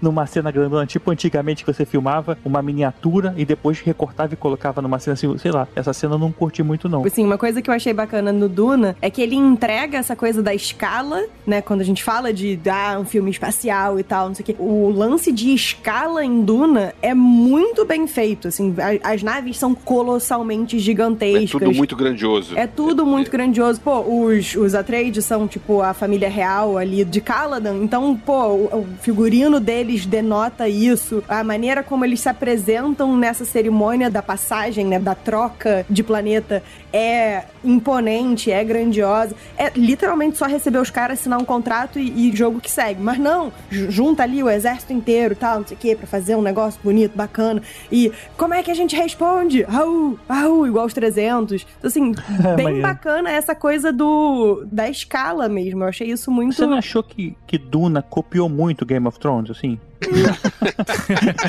Não. Assim, a gente ainda não viu o final também, né? Mas É, até onde a gente viu, tá bem feito. Não, mas Game of Thrones puxa de Duna praticamente todo o sistema É, político Político. de é. Game of Thrones é tirado de Duna, né? E Duna numa escala muito maior, inclusive, né? Sim, Tipo, e muita coisa de Star. Wars foi tirado de Duna. Né? Duna influenciou muita coisa da ficção científica, de filmes que trabalham é, essa, essa temática, veio de Duna. O próprio George Lucas fala que pegou muita coisa de Duna. Ah, é, Falam referência. isso, eu não achei tanta semelhança não, mas ok. Eu acho que Guerra nas Estrelas tem muito... A voz é totalmente o poder Jedi. É. Tipo, as Bene Gesserits, a voz, o poder do Paul, como ele vai se desenvolvendo, a coisa do- das criaturas do deserto. A diferença do- dos Freemans pros Tusken é que os Freemans eles se juntam com o escolhido. Os Tusken eles são assassinados pelo escolhido. Acaba que Duna influenciou muita coisa, porque Duna tem muita coisa, né? Assim, você tem as facções, cada uma com um tipo de poder específico. Então, assim, as Bene Ge- Gesserit têm a força, você tem a galera que é navegador, você tem a galera que é do poder bruto. Cada um tem o seu lance e a maneira como elas funcionam e interagem e tal também são múltiplas e, e- e aí acaba que tem, tem de tudo, né? E aí acaba influenciando todo mundo. E, e tem um detalhe que eu acho muito importante da história, né? Fora tudo que ele já trabalha de ecologia de política, religião, que o Herbert, ele sempre trabalhou a coisa de- do, do temer os líderes carismáticos. Uhum. Então, a gente tem a visão de que o Paul, que a família Trade são os protagonistas e heróis, mas na verdade é uma crítica que ele faz em cima até mesmo desse herói, desse cara que vai ser o Messias, desse cara que vai liderar. A gente tem o, o início disso, dessa percepção, nesse filme, na cena quando ele percebe que o nome dele vai ser usado pra Guerras Santas. Sim. Que o nome dele, o nome da família dele vão ser usados para matar milhares e milhões, que vão ser usados para controlar e dominar toda a galáxia conhecida. Isso ele tem nas visões dele, né? É, ele tem essas visões. Então, tipo, o Herbert, ele trabalhava o medo do líder carismático como isso, tipo, um Hitler. Ele falava que ele tinha uma comparação que ele fazia nas entrevistas dele, ele comparava o Kennedy ao Nixon. Ele preferia ter um Nixon no poder do que um Kennedy. Não porque o Nixon era melhor que o Kennedy, mas porque o Kennedy era um cara tão carismático, movia tão facilmente as massas, que ele era um cara muito mais perigoso de estar no poder do que o Nixon, que era um cara que todo mundo tava olhando por cima do ombro dele pra saber o que, que ele tava fazendo. Que ninguém confiava completamente nele, então tava todo mundo de pé atrás olhando, o que, que você tá fazendo? Então, é essa visão que o Herbert tinha, ele transforma isso nessa coisa que o Paul tem essa missão de se tornar esse Messias, mas ele vai ser um Messias que vai trazer destruição. Se você fala Paul, eu fico pensando no Paul Dameron. É, Depois que eu lembro que tá falando do Timothy, dos, dos- É, eu paro pra pensar também. É, é um pouco confuso, é. Ainda mais porque tem o Oscar Isaac no rolê. Porque a gente aqui no podcast tem mania de esquecer o nome das pessoas e ficar falando pelo nome que a gente lembra do personagem que já fez no passado em algum momento da vida. Assim. É, sim. Aí, aí você tá falando Paul, tô falando do Paul, não. é. Aí depois eu, ah, tá, o Paul. E a gente trouxe o Paul Dameron hoje, então complicou mais ainda. É, então ficou confuso. né? São muitos Paul's em um podcast só. Podcast. É o Paulo Damerão, piloto com emoção. Uma outra coisa que eu achei também que eles introduziram bem, assim, nesse filme foi a questão do uso da voz, o mostrando a Jessica treinando o Paul no- na cena do café da manhã. Vai, usa- me faz te dar o copo de água. Ah, pô, eu tô com sono e tal. O problema é seu, você tem que aprender a controlar esse negócio. Eu, eu achei legal, assim, é, é justamente pra mostrar que era uma coisa que eles já vinham trabalhando e não foi Mary Sue, né? Tirou da, da bunda e, taran, eu tenho esse novo poder. Então eu achei isso bem E a legal. representação da voz ficou legal, né? Ficou. Principalmente quando estava sendo feito com os personagens que também tinham poder. Uhum. né? Depois ele se torna fácil. Na nave, a cena da nave, você vê que é fácil pra ela fazer. Mas É. na hora que ela faz, né, na hora que a Madre faz, na hora que o Paul tenta fazer com ela, você tem aquela coisa que parece que o ar some e fica aquela tensão e aí a voz vem. E quando a Madre faz com o Paul, pra mostrar, tipo, como o nível de poder dela é maior naquele momento, cara, eu achei que a cena, os cortes, deram a sensação perfeita de como aquela parada poderia funcionar, né? Tipo, você não vê. Ele praticamente, quando percebe, ele já tá ajoelhado na frente dela. É, né? eu Tipo, achei isso muito legal também. Ficou muito maneiro, ficou muito legal. É, tem a visão de quem tá sendo sofrendo o efeito e quem tá dando fazendo efeito. Às vezes ele mostra por um lado, às vezes por outro, É, né? Isso é exatamente. É, na verdade, a gente tá quase sempre vendo pelo lado do Paul, né? No início a gente vê quando ele tenta fazer com a mãe, e depois a gente vê ele sofrendo a, a voz da madre. É. E tem uma coisa que eu achei Então, tipo- bacana do, da comunicação entre o Paul e a mãe dele, é aquele negócio dos gestos, aquela meio linguagem de libras que eles A fazem. linguagem de sinais. Isso é uma coisa da casa, né? Dos Atreides, né? Você vê que até ela É, faz acho. isso com as guardas. Uhum. né? Sim, sim. Achei É, bacana isso isso. é muito achei. maneiro. Teve alguém que falou que o Duna provavelmente é o filme com mais representação de diferentes formas de comunicação é, possível, né? Porque, assim, tem a galera que fala comum, como se fosse, aí tem as linguagens de sinal, tem a voz, tem aquele É, que a- do sal do que- car, Tem a linguagem dos Fremen, tem a linguagem dos tem a Fremen. linguagem dos Harkonnen. Pois é, cada um tem um, tem um zilhão de troços e tal. E eu achei que ficou bem legal, assim, mostrar isso. Porque isso também é um elemento de cultura, né? Assim, a gente no Rio não fala como a galera de São Paulo fala, que não fala como a galera de Portugal fala. E isso pra manter tudo em uma mesma língua, né? Então imagina numa escala galáctica quantas formas de se comunicar não existem. Eu achei isso tudo muito bacana.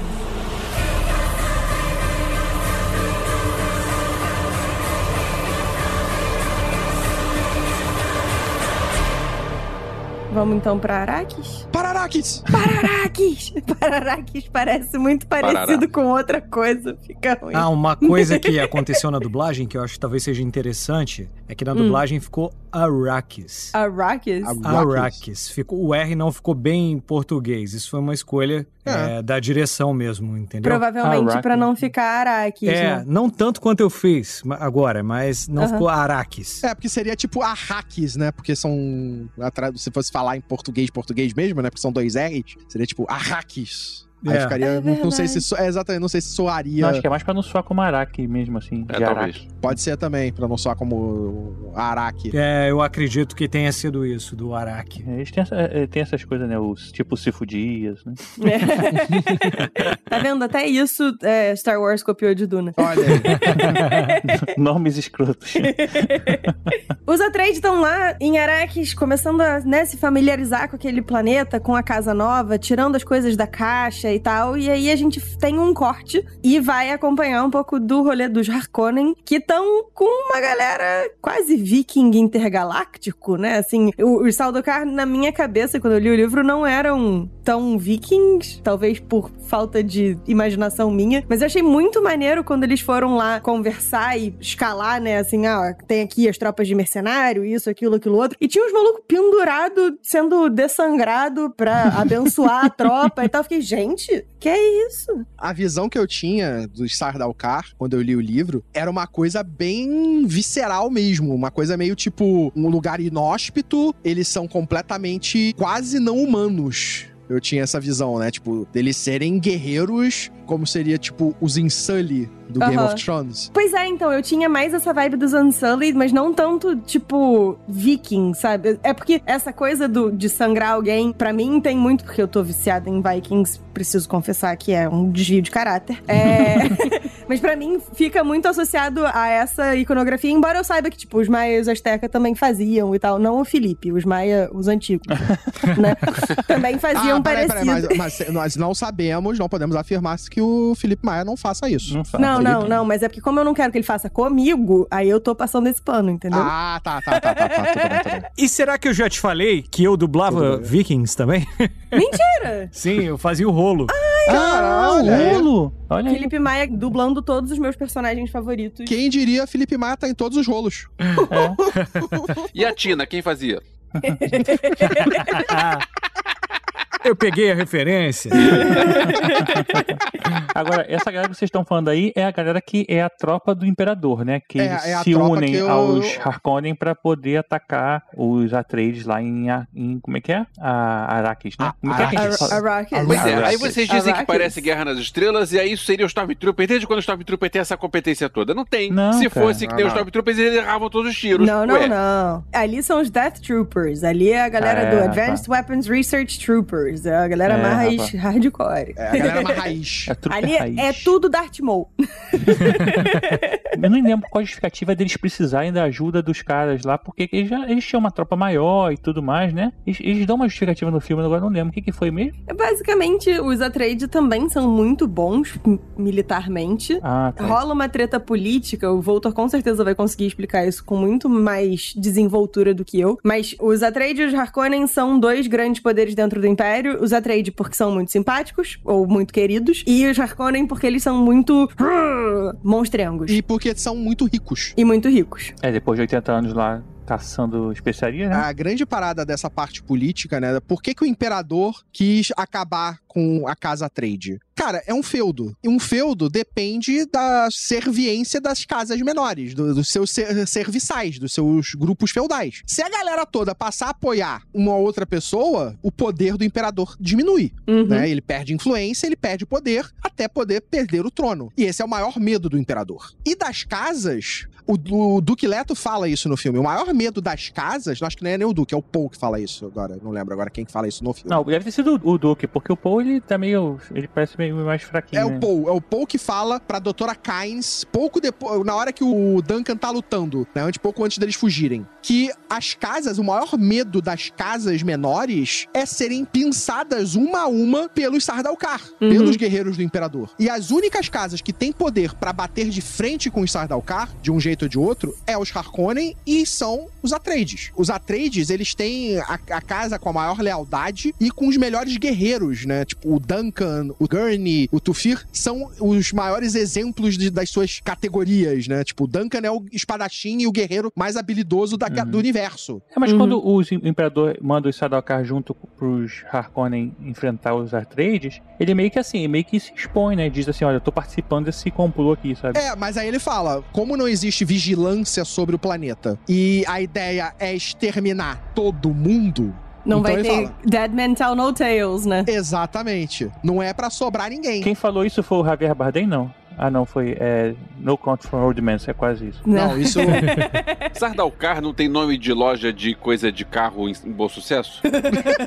Sardaukar. Ou na Intendente Magalhães ali. Pois é, lá naquela área. Acho que. Mas tudo bem, volta aí, volta aí. E aí tem um, eles estão lá então na- naquele planeta, mas eu achei legal uma coisa que eles mostram, que é a primeira vez que a gente vê lá as minhocas gigantes. O Duque Leto, ele se mostra diferente do que era o domínio dos Harkonnen nesse planeta, quando ele tenta salvar os Fremen lá que estão na naquele caminhão No- no- gigante na dos, dos, dos Jawas lá, né? né? Colheitadeira. É, né? colheitadeira. A colheitadeira dos Jawas lá. Do Jalmas. E, e vai chegar o minhocão, e aí ele, ele não, ele deixa pra lá pra salvar as pessoas, né? Isso mostra, tipo, ele seria talvez um governante diferente, né? Ele governaria Sim. talvez pros Fremen também. Isso é legal, A né? gente tem, eu acho que esse detalhe, até a Shani fala lá no início, né? Quem serão os novos conquistadores? Quem serão os novos a virem e tentarem nos dominar? O Duque Leto, ele vai pra lá com a ideia não de domínio sobre eles, não de exploração, mas de aliança, né? Ele quer o poder do deserto. Ele quer os Fremen do lado dele. Porque ele sabe que pra manter Duna sob o controle dele, ele vai precisar de apoio de todo mundo. Porque ele já sabia que ele tava indo pra uma armadilha. Né? É- é- isso que é uma parada Uhum. que a gente já sabe desde o início, né? Ele, ele sabe que tá indo pra uma armadilha. Falando sobre o Duque Leto, na versão atual e na versão de 84, esse personagem especificamente, vocês preferiram agora ou o antigo?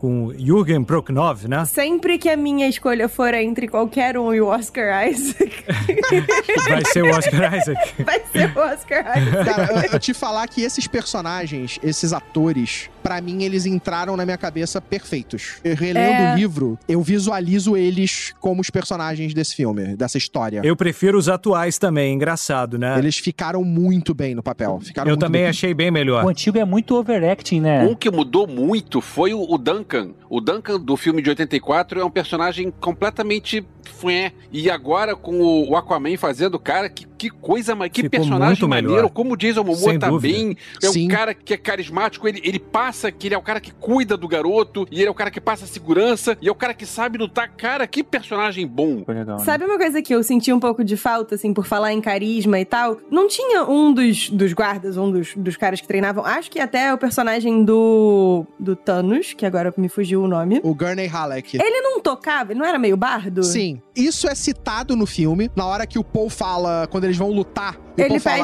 "Ah, tocar uma música." vontade, Por que, que você não toca uma música? Né? Tipo, o É. Gurney Halleck, ele é um bardo, ele é um arpista, ele toca harpa, toca música, É. só que no filme eles decidiram não mostrar isso. É, eu, sen- eu senti um pouquinho de falta. É aquela coisa que é desnecessária, mas, tipo, era uma das seria coisas que eu legal, né? achava é, endearing, Legais. sabe? Sim. Tipo, é, me fazia gostar do personagem, de tipo, ah, que legal, é um cara que é um bardo. Eles podiam pegar um almoço qualquer e botar o cara tocando, né? Sei lá. É, mas é, é- é complicado porque aquele negócio. Ele tá de cara séria e aí o, o Leto fala: ria, eu estou rindo. É, tem, tem isso no trailer até. Essa cena eles colocaram É. no trailer. O que ele tá sempre lendo, aquele livrinho que ele lê, por exemplo, é um livro religioso, Uhum. que é a Bíblia Católica Laranja. Que Uhum. ele fica lendo e ele fica recitando passagens daquilo. E ele no livro também é um exímio cantor e tocador de harpa. Não é bem uma harpa, é um instrumento tipo uma harpa que fica que é manual. Eu não lembro agora o nome do instrumento no livro. É. Mas porque ele a harpa que tem aqui, ela não é manual, não é com a mão que a gente toca. Não, é, não, tem é tipo que ele um carrega crank. no colo. É. É que ele carrega no colo. né? Não é aquela que você senta e fica tocando com ela Hum, montada tá, no chão. entendi. É dizer que tem harpas menores também, né? Então é, é um Então é você quer dizer similar. portátil, né? Mais portátil, não. É. É um, portátil. tipo um loot, um... Gente, Tipo, tipo anjinho. Uma lira. uma lira, obrigado. Isso, tipo uma lira, isso, isso. Não, e detalhe que o, o Gurney no, no filme de 84 é vivido pelo nosso Jean-Luc Picard.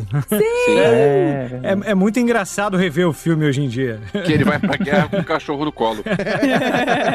e, e esse personagem, ele é muito forte. Todos esses personagens da Casa Trade, eles, esses personagens são fortes e são importantes. É. Por exemplo, o Dr. Yue, que é o que vai trair a casa, ele tem coisas a mais no livro que dão mais pressão e Peso. peso à traição dele. É. É, isso ficou meio solto, né? Fica rápido. É, também foi uma coisa que eu achei que faltou um pouquinho. Mas, de novo, é, é pelo tamanho da obra e a quantidade de informação que tem, né? O, quando eu falei que a gente, lendo o livro, você vai catando cavaco até entrar no ritmo, porque é muita informação e tal, é bem isso. E o filme, de novo, foi inteligente em optar por botar algumas coisas, tirar outras. Mas são coisas que, assim, na construção dos personagens no livro, eu achei relevantes e me fizeram gostar dos personagens. E eu fiquei, ah, poxinha. Mas não a ponto de xingar muito no Twitter, porque, né? Não tenho mais o que fazer.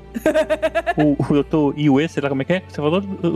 E o Yue. Iue, né? Você- acho que você só fica meio com raiva dele, assim. Você não compra muito isso. Você fala cara, o cara vai te matar depois, vai matar tua mulher, teu filho. Na- na- no, no filme, inclusive, acho que não fala filho, né? Só mulher, né? É só ele e a mulher, é só a mulher. É. Mas não é filho também, não tem? Algum lugar eu vi que era não filho, não. lembro Viajei. se tinha Não, filho. acho que era só a acho que mulher. é só a mulher mesmo. Tá, então, mas assim, você fica, pô, cara, vacilo tal, apesar de você depois querer ajudar pra matar o, o barão e tal, mas você fica meio, você não fica meio chateado com ele, sabe? Mas você fica chateado com ele no, no livro também. Você fica puto com ele no livro. A sensação que você tem em relação ao personagem no livro também é essa. Só que você tem um pouco mais de background É. do personagem. Dói mais. É, mas é aquilo, você tem um pouco mais de background de todos os personagens, porque é um livro. Não é, Exato. tipo, E é assim, um se eu livro que lembro- gasta quase 300 páginas pra contar essa história que a gente viu no É, cinema. é uma É. adaptação, não tem como, né? Você fazer, botar tudo o ipsiliter que tá ali, né? É. Exato, não tem como. Se eu lembro bem, pelo menos foi a sensação que eu tinha ficado sobre o Dr. Yue quando eu li, ele sabe que a traição dele meio que é inútil, entre aspas, assim. Ele sabe que a mulher dele provavelmente tá morta e tal, mas ele não consegue não fazer. Não tem uma coisa assim? É, ele tem a coisa, tipo, ele sempre fica no pensamento de que eu- ele acha que todo mundo tá descobrindo que ele é o traidor, né? Que quase descobre ele. faltou voice-over aí nesse caso. É, aí, mas você tem esse sentimento na. Uma coisa que eu achei foda do fora do voice-over é que ele conseguiu, pra mim, pelo menos na minha percepção de filme, transmitir na atuação dos personagens, desses atores, todos esses sentimentos que a gente tem quando rola o voice-over. Porque o voice-over é mais pra te dar o que que tá acontecendo, o que que eu tô sentindo. Não, claro, eu tô de sacanagem, é uma merda aquilo. Era uma Uhum. piada, Voltor. Ninguém tá defendendo o voiceover, não. Eu sei.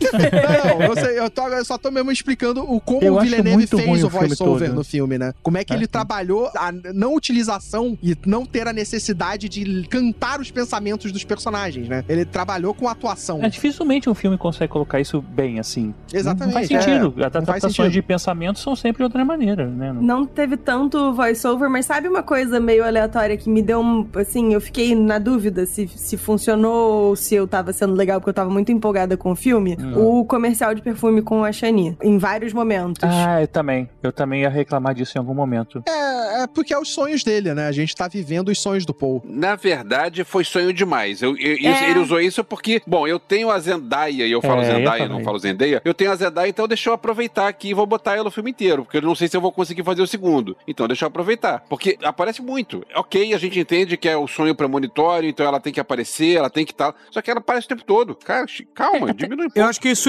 incendeia o filme. Tibério, sai do Esse- corpo do Felipe excelente. Maia que não te pertence.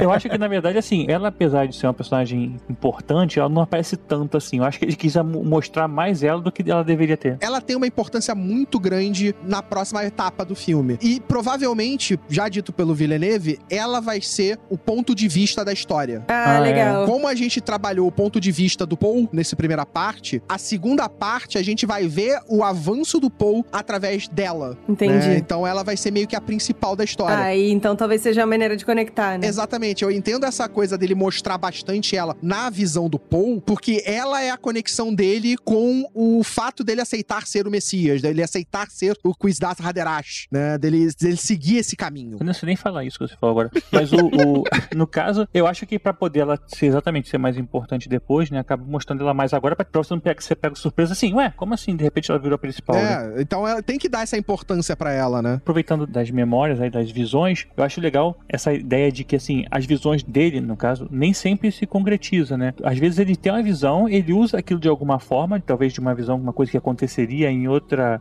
se o- a Bridge funciona de outra maneira e tudo mais, e mas no final acontece de uma forma diferente do que ele imaginou. Isso é bem legal, assim, mostrar um pouco. Eu fico pensando sempre de volta ao futuro, né? Seu passado, seu futuro não tá escrito, o Dr. Brown falava, né? É. Achei legal isso, assim. Quando ele começa a desenvolver melhor, ele consegue entender melhor as visões que ele tem. Isso ajuda ele pra caramba. Ele consegue tomar o próprio rumo, assim, não necessariamente seguir o que a visão tá dizendo que tem que fazer, tá? É, o, o Villeneuve usa sutilmente essa coisa da visão à medida que ele vai se aprofundando no, no deserto, né? Porque ele vai se expondo mais à especiaria. É, as canelas. Então você tem ali aquele primeiro momento que ele tem já uma visão mais forte é quando eles vão lá pra salvar os colheiteiros A galera da colheita, na né? colheitadeira. Da colheitadeira. E aí É. ele se expõe bastante à especiaria ali. Depois na tenda com a mãe também, é aí que ele tem a visão final do momento da escolha que ele vai ter que seguir, né? Se ele Aí vai depois escolher. bate uma larica.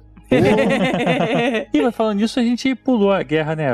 Não, mas é porque a gente tava só contextualizando. Agora vamos falar da queda dos Atreides, porque. Então agora né? vamos começar o filme. Ah, não, pera. Não. Foi morrendo um atrás do outro, né? E a fotografia é perfeita, né? As- é, como você falou, as escalas. É, eu achei maravilhoso. Eu achei muito melhor que o filme de 84.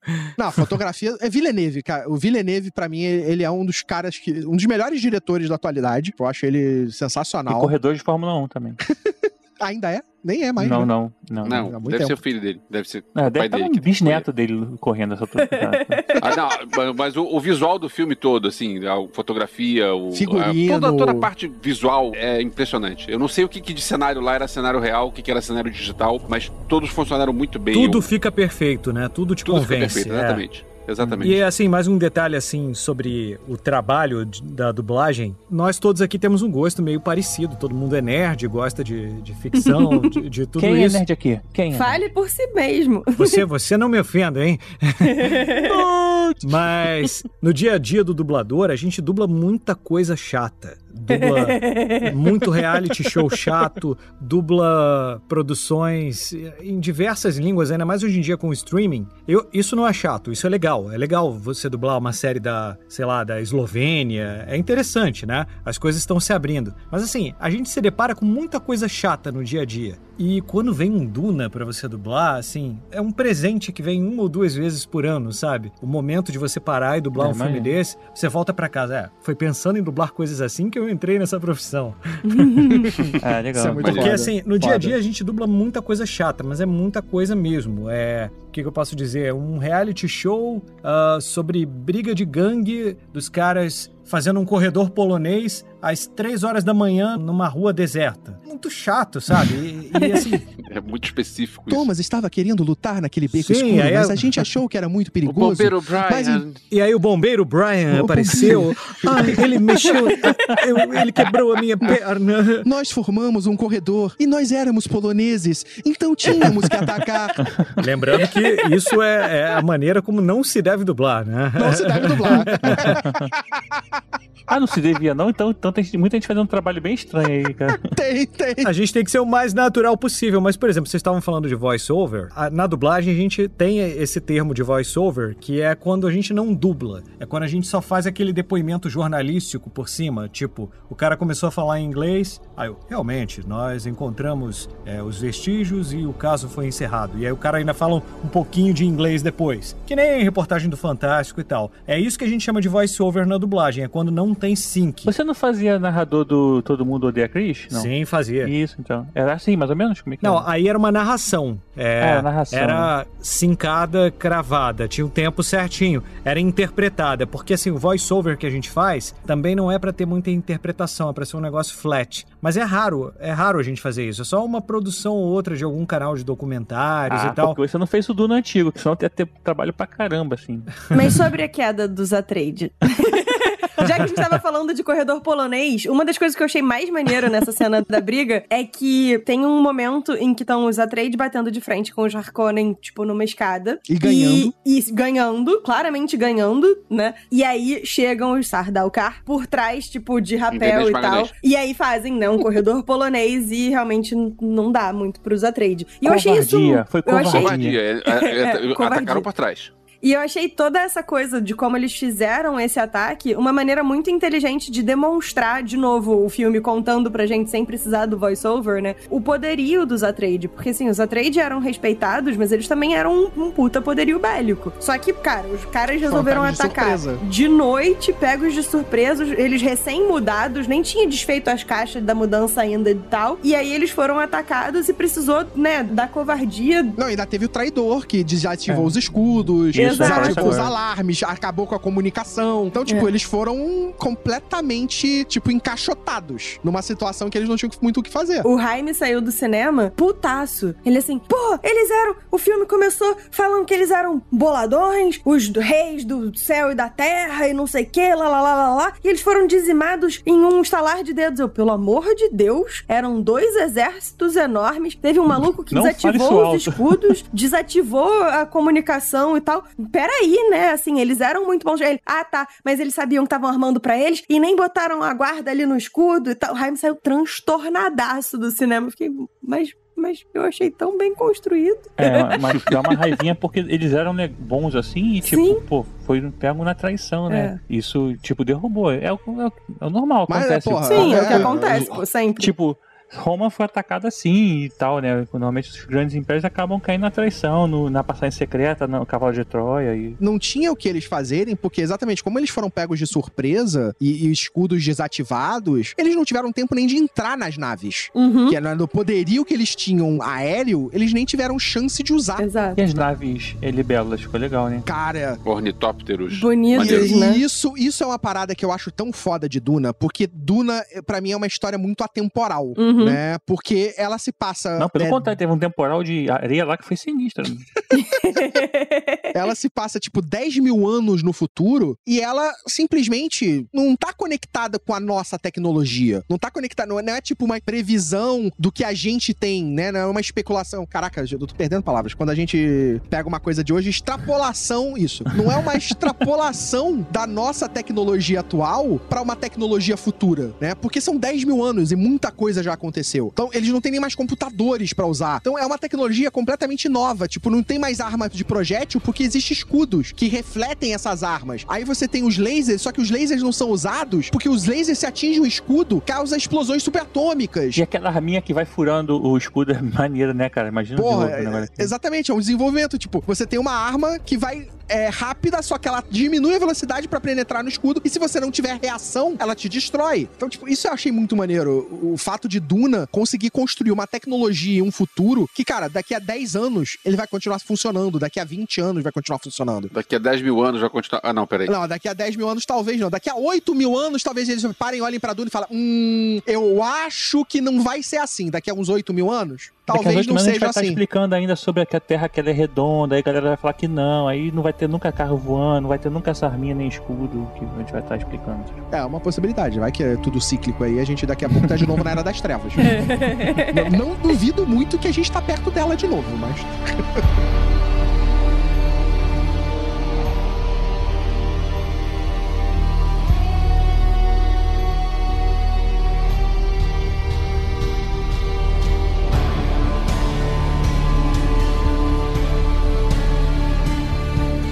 Mas aí, nesse momento do quebra-pau e tal, a gente vê o momento de tentativa de redenção do, do Dr. Yue pela cagada de trair os Atreides, que é quando ele implanta lá o, aquela O dentinho. bombinha, aquele dentinho de veneno no Duke e viabiliza a fuga do Paul e da Jessica, né? Assim, É, pra, pra é. quem não tenha capturado tão bem no E filme. aí o, o Felipe perde o emprego nesse momento, porque vai morrer. É, O acaba. Felipe Olha o Peladão perde o spoiler, olha o emprego. spoiler. Tá, mas é spoiler desse filme. É. Esse tá podendo. Spoiler desse filme a gente já tá falando. É verdade, verdade. É porque, aliás, uma coisa que eu pensei assim, eu falei, cara, esse elenco é muito legal. Tipo, aí justificou, assim, é só pra um filme só, né? Não vai, vai ma- matar metade. Aí já posso entrar na casa dos spoilers. Eu sei. é, Nádia também sabe quem volta, quem aparece no próximo filme. Não, eu sei também, eu sei também quem volta, mas assim, da galera, O tem Paul. uma galera que morre nesse filme. né? O Paul volta, a Jéssica. A Zendaya. Alguma chance de ter um flashback do Oscar Isaac? Não. Não. Ah, flashback Não, talvez. flashback Aí é uma, pode ser que tenha. Conversa com o Villeneuve.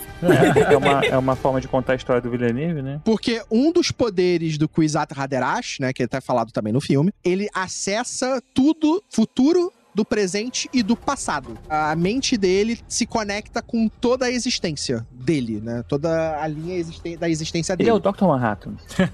É, na verdade, é quase isso. Ele, ele consegue ver o tempo dele como se fosse um ponto só. Só Sim, que ele faz isso em relação a toda a linhagem dele. Ah, é, inclusive dos outros parentes, né? Mas isso é outro filme do, do Villeneuve, O Tempo Circular. Ah, também. O, Ah, o... a chegada. chegada? É. Agora eles estão fugindo pro deserto com a ajuda da doutora Liette. da Liette Liette Kynes e do Kynes. Duncan, que ainda tá vivo, né? Agora, Aquele- a Liette Kynes, no, no outro filme era um homem, mas ela existia no- nos quadrinhos? No- nos quadrinhos, é mole? No livro? Nos quadrinhos não, mas no livro sim. Não, nos quadrinhos também, tô não. zoando, tô zoando. É, mas essa parte de ela levar eles até aquele centro de ecologia e tal, isso não tinha, não era? Não era uma questão. Assim, ele só participava do evento ali de apresentação e tal, e depois caia fora, não é? Na, não, durante a não, guerra, ele, né? ele aparece, ele aparece. Ah, tô viajando, então. É, é a participação dele, na verdade, é mais a introdução ecológica pra história do Paul, né? Pro entendimento da ecologia do, do planeta. Porque é um dos temas também principais, né? Porque Arax já poderia, no tempo todo que ele foi descoberto, ter se tornado um oásis. Uhum. Só que É, por causa é. da especiaria, por causa da descoberta dos vermes e da- dos efeitos que a especiaria causa, ele foi mantido desse jeito, oprimido desse jeito pra produzir a especiaria. Não ficou tão bem explicado no filme, né? As- É, não tá bem explicado no filme, mas eu acho que eles vão trabalhar Ah, não, isso mais pro próximo filme. Eles falam Não, por falaram, alto, falaram. eles falam, né, mas não entram tanto em detalhes, porque eu acho que isso são coisas que são mais resolvidas no plot final da história. Principalmente É, na- no então. porte dos Sietes, que é quando ele vai descobrir várias Eles coisas. vão explicar isso depois com mais calma. É, né? com Eles certeza. com mais calma, né? Não, mas eu achei legal a participação dela, assim, achei bem. Tipo assim, como eu lembrava do personagem do Dr. Liette lá, a Dra. Liette, pra mim, funcionou muito legal, cara. Achei. E depois Sim. o fato dela ela ensinar a questão de como atrair lá o minhocão.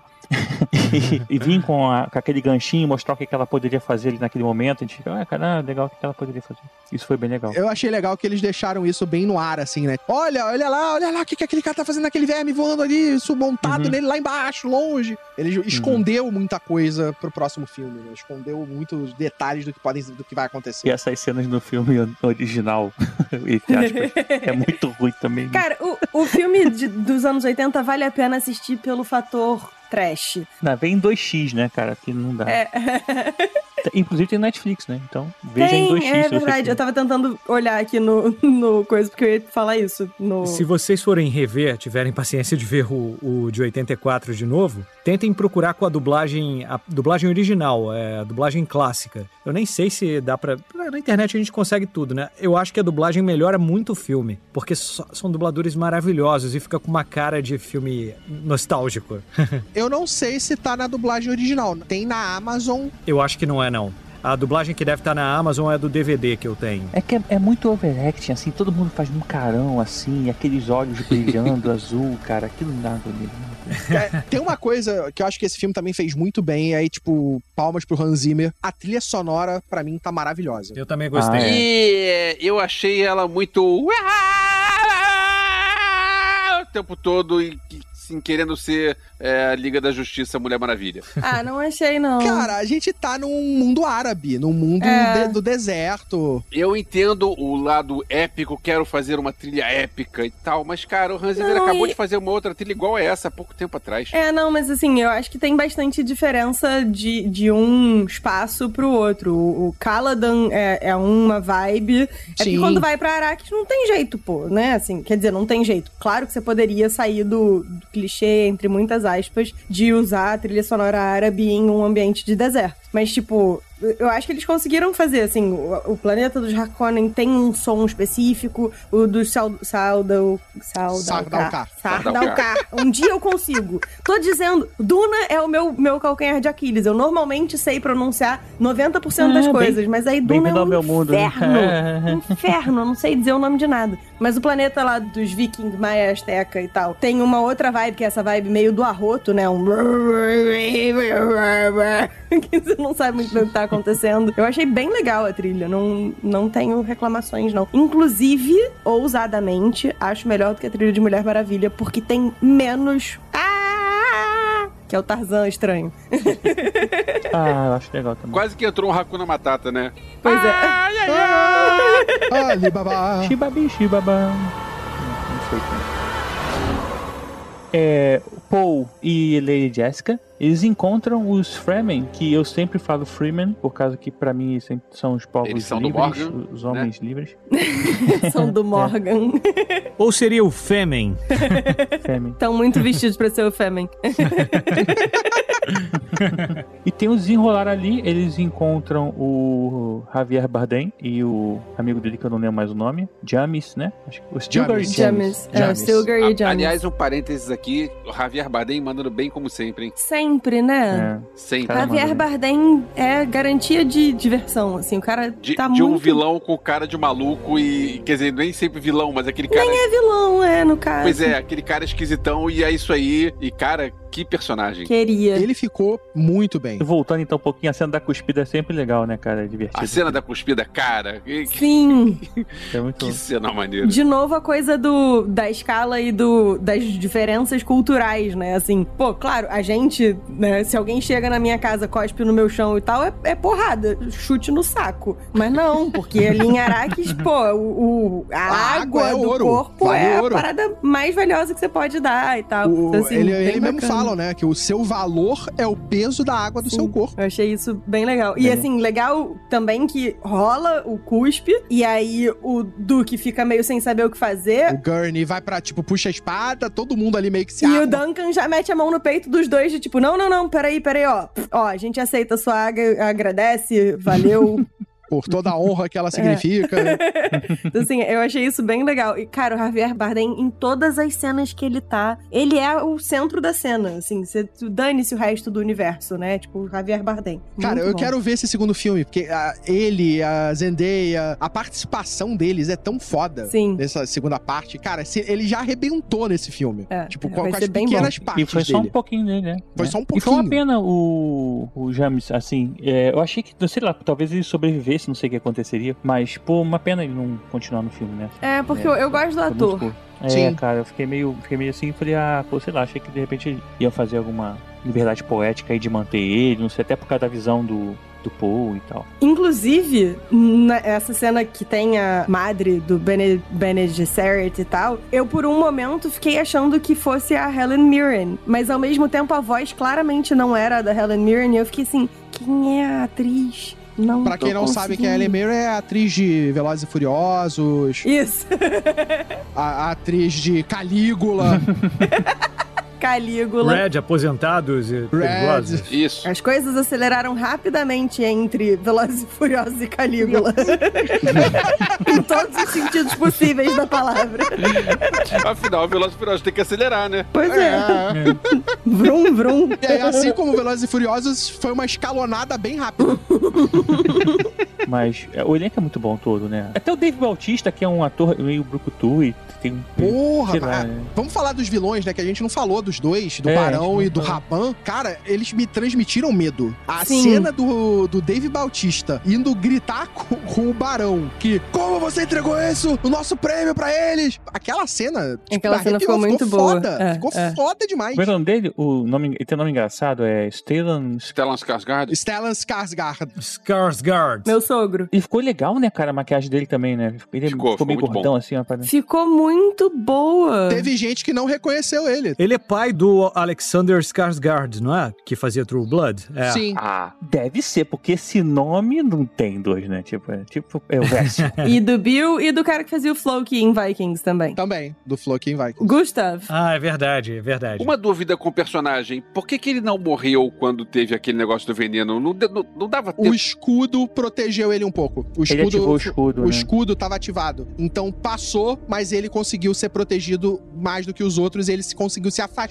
do veneno rápido o suficiente. Ele voava, né? Voava. Ele Tinha voava. aquela, aquela levitação maluca levitação. dele, então ele conseguiu ir lá pro cantinho e o escudo acabou protegendo Sim, ele. é, deu pra ver ele lá no teto. No teto. O filme anterior, acho que ele sai da sala antes e tranca a sala com a galera dentro. Tem uma, tem uma- é um pouco É diferente. a mesma coisa, ele voa e escapa da área do veneno. Ah. Nesse filme ele ainda sofre efeitos do veneno, mas consegue escapar do efeito mortal, por É. causa do escudo e de voar. Essa cena do Bautista falando com ele, tem um detalhe pra mim que o som dessa cena é, é um som tenso, a música é tensa, Uhum. ele berrando, e aí o barão começa a falar com aquela voz carregada e pesada, tipo num tom pra baixo, e aí ativa as costas dele, o, o cinturão, o negócio que faz ele flutuar, e aí vai clac, clac, clac, clac, clac. Cara, pra mim, é, a imersão Aquilo dessa não parece cena dolorido? parece, dá a impressão de ser, né? É. E tipo, cara, essa cena pra mim ficou muito bem feita. Ela me carregou pra dentro da história, pra dentro do filme, pra dentro daquela situação muito bem. Eu não sei explicar essa cena, mas essa cena eu achei foda. Achei muito foda. E o Polka Dot Man fazendo o papel de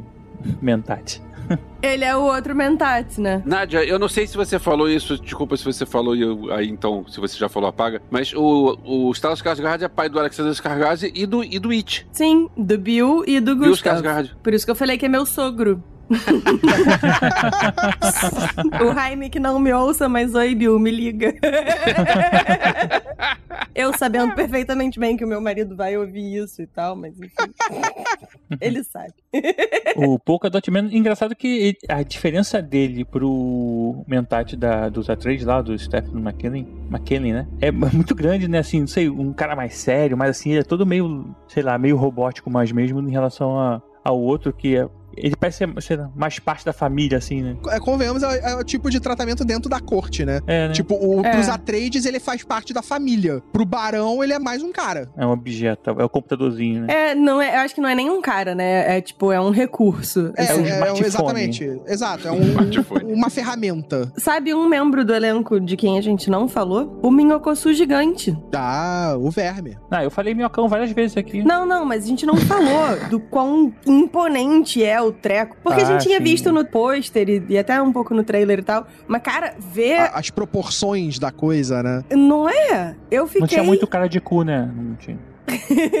Cara, as proporções do verme. Aquele verme que é o primeiro que a gente vê, que é devorando a colheitadeira. Caraca, o tamanho daquela porra. A gente tem, a, tipo, as naves, aí tem a colheitadeira, que é uma parada gigantesca. E aí, o verme, aquela colheitadeira cabe inteira no meio da boca dele e ainda sobra espaço. Sim, e é engraçado porque na minha cabeça o verme pegava as coisas por cima, sabe? E, tipo o verme da areia do Beetlejuice, Ah. que vem assim e. Mergulha, é, pulava e mergulhava pra baixo. Isso, não era essa coisa Sarlacc, né? Que abre um buraco embaixo e já era. É, pra mim sempre foi isso. Não, pra mim sempre sei foi lá, essa visão. Eu cismei assim que também. era Beetlejuice. Talvez porque, ah, o Sandworm, Sandworm e tal, aí eu fui pro Beetlejuice. era inclusive branco e preto. pra mim foi total quebra de expectativa, né? Na hora que abriu o buraco no, no chão, eu fiquei, ia lá, é um Sarlacc. Não, não esperava. Tem a cena deles surfando, né? Então dá- parece que ele tá sempre em cima da terra, ele sai mais facilmente, não é, né? Aquela cena quando eles estão só o Paul e a Jéssica fugindo, e aí o, o, o verme é chamado e ele sai e mergulha do lado deles. E aí você Uhum. tem a areia se movendo como se fosse água batendo na Sim, pedra. Porra, isso é sensacional. Isso era uma coisa que eu, assim, lendo o livro meio tinha uma percepção, mas, mas eu queria ver, porque tem essa coisa de que a areia Parece se água. move e parece água, mas eu não conseguia visualizar, sabe? De, cara, como assim? E eles traduziram isso muito bem. E, e que nervoso, né? Porque você vê o troço se aproximando, aí o terreno fica mais difícil. A areia já é um inferno pra correr. Imagina a areia que tá tipo. brrr, caraca! É, tipo, o verme gera uma vibração na areia que faz ela virar quase água. É, tipo, ela viraria movediça. Porra, é muito foda, é muito foda. O, visualmente isso. No filme antigo fica parecendo que o verme era uma lombriga, né? É uma minhoca andando da terra. E você falou agora de, de, de Duna, especificamente de Duna, Duna mesmo. É, e aí me lembrou a cena deles na, na barraca que quando eles vão dormir, ela tá de lá de fora e quando acorda tá, ela tá encoberta, né? Uhum. E cara, isso faz muito sentido, porque as dunas elas se movem, né? Então, assim, o vento move as dunas de posição o tempo todo. Se você for pra tipo Natal, sei lá, que é aqui no Brasil, você. As dunas, você for dois dias, tá que ter duas dunas diferentes. As montanhas são em outros lugares e tal. Porque A areia se move. e isso foi muito legal eles mostrarem que existe isso, assim, que é o conceito de, de mar de areia, né? Eu achei É- maneiro é muito essa maneiro. cena. É besteira, assim, foi uma coisa rápida, bota aquele Mas é, é- tirador é- de areia e tal, mas é interessante isso. pra Mas eu acho que isso é importante porque são detalhes que estão ali. Tipo, ele colocou certas coisas que se você prestar atenção, você vai ver, você vai entender e vai estar na tua cabeça que é assim. Né? Então, tipo, esses pequenos detalhes que o Villeneuve colocou nesse filme, pra mim foram a fórmula pra fazer essa parada funcionar em relação ao livro. Porque o livro são, é um amontoado gigantesco de pequenos detalhes, tipo, que vão formando a história. E ele É, conseguiu e- e- traduzir isso pra gente ver na tela todas essas informações. né? Então, Um minuto de cena você explica rapidinho, uma coisa que pô, talvez seria uma página de um livro, duas, mas e assim um minuto você mostra, acabou, se pegou, pegou, não pegou, também não faz diferença. Exatamente, ele, ele, ele, ele te entrega um filme, até digo eu, bastante mastigado, mas sem cuspir na tua boca o que ele mastigou, Hum, né? Tipo um pássaro. pô, levou uma regurgitada do Villeneuve. A gente Deus. levou uma regurgitada do Lynch. né, do Lynch. A do Villeneuve ele até mastigou, mas botou no potinho assim, agora você É. come. E Ah, dizem que o Lynch chegou a ser convidado pra dirigir o Retorno de Jedi, né? Mas é- parece Sim. que ele que não quis. É. Ele não quis, É, ele recusou. é, ele falou pro George Lucas: esse é o seu filme, não é o meu. E aí pulou fora. Ainda bem, né? Que bom, pois é. É. Não, eu penso na cabeça desses produtores, eu fico pensando nos produtores. Eu fico pensando no produtor lá que escolheu o Alejandro Jodorowsky pra. Caraca, esse cara fez El Topo. Ele é o cara que vai dirigir Duna. Ele é o cara. Vai pegar esse livro aqui que é É, difícil pra caramba, quase ninguém vai conseguir. É ele. Aí o cara que fala: Não, não, porra, David Lynch. David Lynch é o cara pra fazer Retorno de Jedi. Eu, caraca. Eu concordo contigo, só que na época o David Lynch tinha feito dois filmes. Ah, tudo bem. Então, Mas ele já tinha você- feito o Homem-Elefante. Sim, era o Eraserhead e o Homem-Elefante. Não é exatamente o mesmo perfil, mas, É. é, mas, é, tipo, ainda não era o convenhamos- David Lynch que a gente conhece. Exatamente, beleza, tudo bem. Não é o David Lynch que a gente conhece. Mas já não é o mesmo perfil de um filme de aventura e fantasia. Completamente off-topic, saindo de tudo. Se a gente parar pra pensar, o Império Contra-Ataque e o Retorno do Jedi são dois filmes que não têm cara de diretor, eles têm cara de produtor. O George Lucas queria ter alguém pra colocar lá, pra guiar os atores enquanto ele continuava fazendo o que ele fazia bem, que era construir o universo, construir bonequinho, construir é, robô, personagem, alienígena e planeta, e isso que ele sempre fez bem. Ih, cara, eu não vou entrar nesse mérito não, mas eu discordo um pouquinho, porque eu acho que tem um maior cara de diretor, porque você vê que o, a, a forma de contar a história um é muito mais comédia, o outro é muito mais drama. Então, tipo, tem maior mão do diretor no Star Wars aí, no Império Contra-Ataque. É, mas o Retorno de Jedi ele já tinha meio que a missão de ser final feliz também, né? Sim, Independente do diretor, né? Mas acho que o peso é um pouquinho diferente. Mas vamos pra Duna, né? É, isso, Vamos vamos, falar, ter- vamos falar vamos de filmes menores, vamos Duna. lá. Deixa, deixa o filme, o filme importante pra Não, depois. não virou um épico ainda, Duna, novo Duna. Mas a gente termina com o. Como é que é o nome dele? O, como- o Paul, como é que ele se chama agora? O O. Quizdat Haderash. Quiz that Haderash. Ninguém vai gravar isso nunca, assim, só o outro. Ele chegando lá no novo. No, no- na sua nova casa com os Fremen, já ficando com um pouquinho de olho azul lá, né? Eu não lembro se ele termina com olho azul, porque agora já tá tudo na minha coisa tá misturado. Não, ainda não. Ainda não, né? Ele só tem a Mas- visão. Só, o único momento que ele aparece de olho azul é na visão que ele tem lutando com o Ah, Sala foi isso. E aí o- os Heineken é, voltando aí, provavelmente, pra. Heineken. Os Heineken é voltando. o Harkonnen voltando, voltando pra. Os, os, voltando de Araque. Heineken, os Heineken voltando a fazer cerveja. Voltando de Araque ou pra Araque, né? E acho que, acho que é isso, né? Encerra nesse momento? Acho que sim. Não, né? Você encerra, na verdade, com. o- Você tem a luta, né? Ele se tornando aquilo e ele se unindo, né? Já se conectando com os Fremen. Ele já é Sim. aceito pela tribo e eles vão ser levados. Não, se conectando, eu entendi o que você quer dizer. Pensa. É. E aí eles vão ser levados para aquele Siet, que é onde o próprio Duncan fala que foi, que é o Siet Tablar. E aí termina o filme, né? A gente vê lá o verme caminhando, sendo cavalgado ao fundo, e a personagem da Shane faz ali, ali aquela narraçãozinha final e mandando um: Isso aqui é apenas o começo. Hum. O que realmente é. Mas assim, acho que daqui ninguém não gostou do filme, né? Alguém não gostou do filme?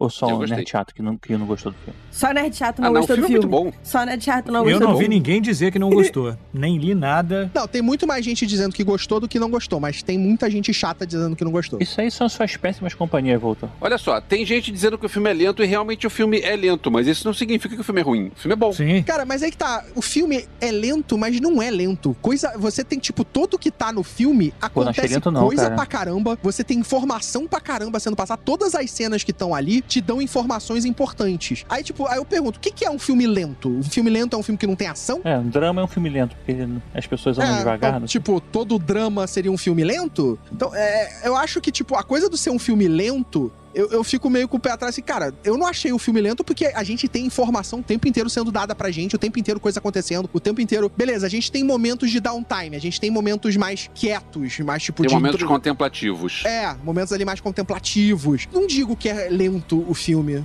Porque, cara, é muita informação, é muita coisa acontecendo na tela. É, é muita coisa, eu diria até num modo acelerado sendo passado pra gente. Então, tipo, eu vi um, teve um amigo meu que falou: tá, ele pode até ser um filme lento, mas era um filme lento rápido.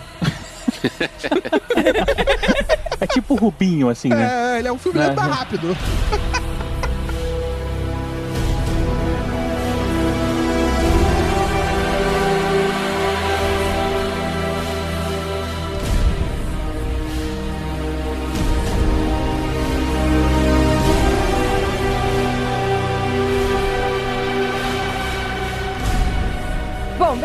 filme acabou, parte 1. A gente, quando assistiu, não sabia se ia ter parte 2. Agora sabemos que vai ter parte 2. Já foi confirmada a parte Confirmado. 2. Olha aí. Corações já podem ficar tranquilos em relação a isso. Será que não seria mais honesto do- da produção colocar no cartaz e no título que é parte 1? A gente Então, vai no pro cinema título tá achando parte que 1. No título, dentro do filme, dentro do Tá, filme é parte que um. tá. E por que, que não tá no pôster? É porque não sabia, se não se tinha a parte 1 até o lançamento do filme. Quando o filme saiu em Veneza, foi aonde a primeira vez ele apareceu com parte 1 escrito. E só no filme. Nenhum material publicitário do filme todo tem parte 1 no filme. Então, mas essa é a crítica do Elvis, eu Pois acho. é, eu acho que devia ter. Mas não tinha porque a Warner não tinha dito que ia ter parte 2. Pô, mas eu fiquei bolado quando apareceu parte 1. Eu falei, ah, meu Deus do céu, vão dividir. Eu também cara. pensei, pô, gente, não. Putz.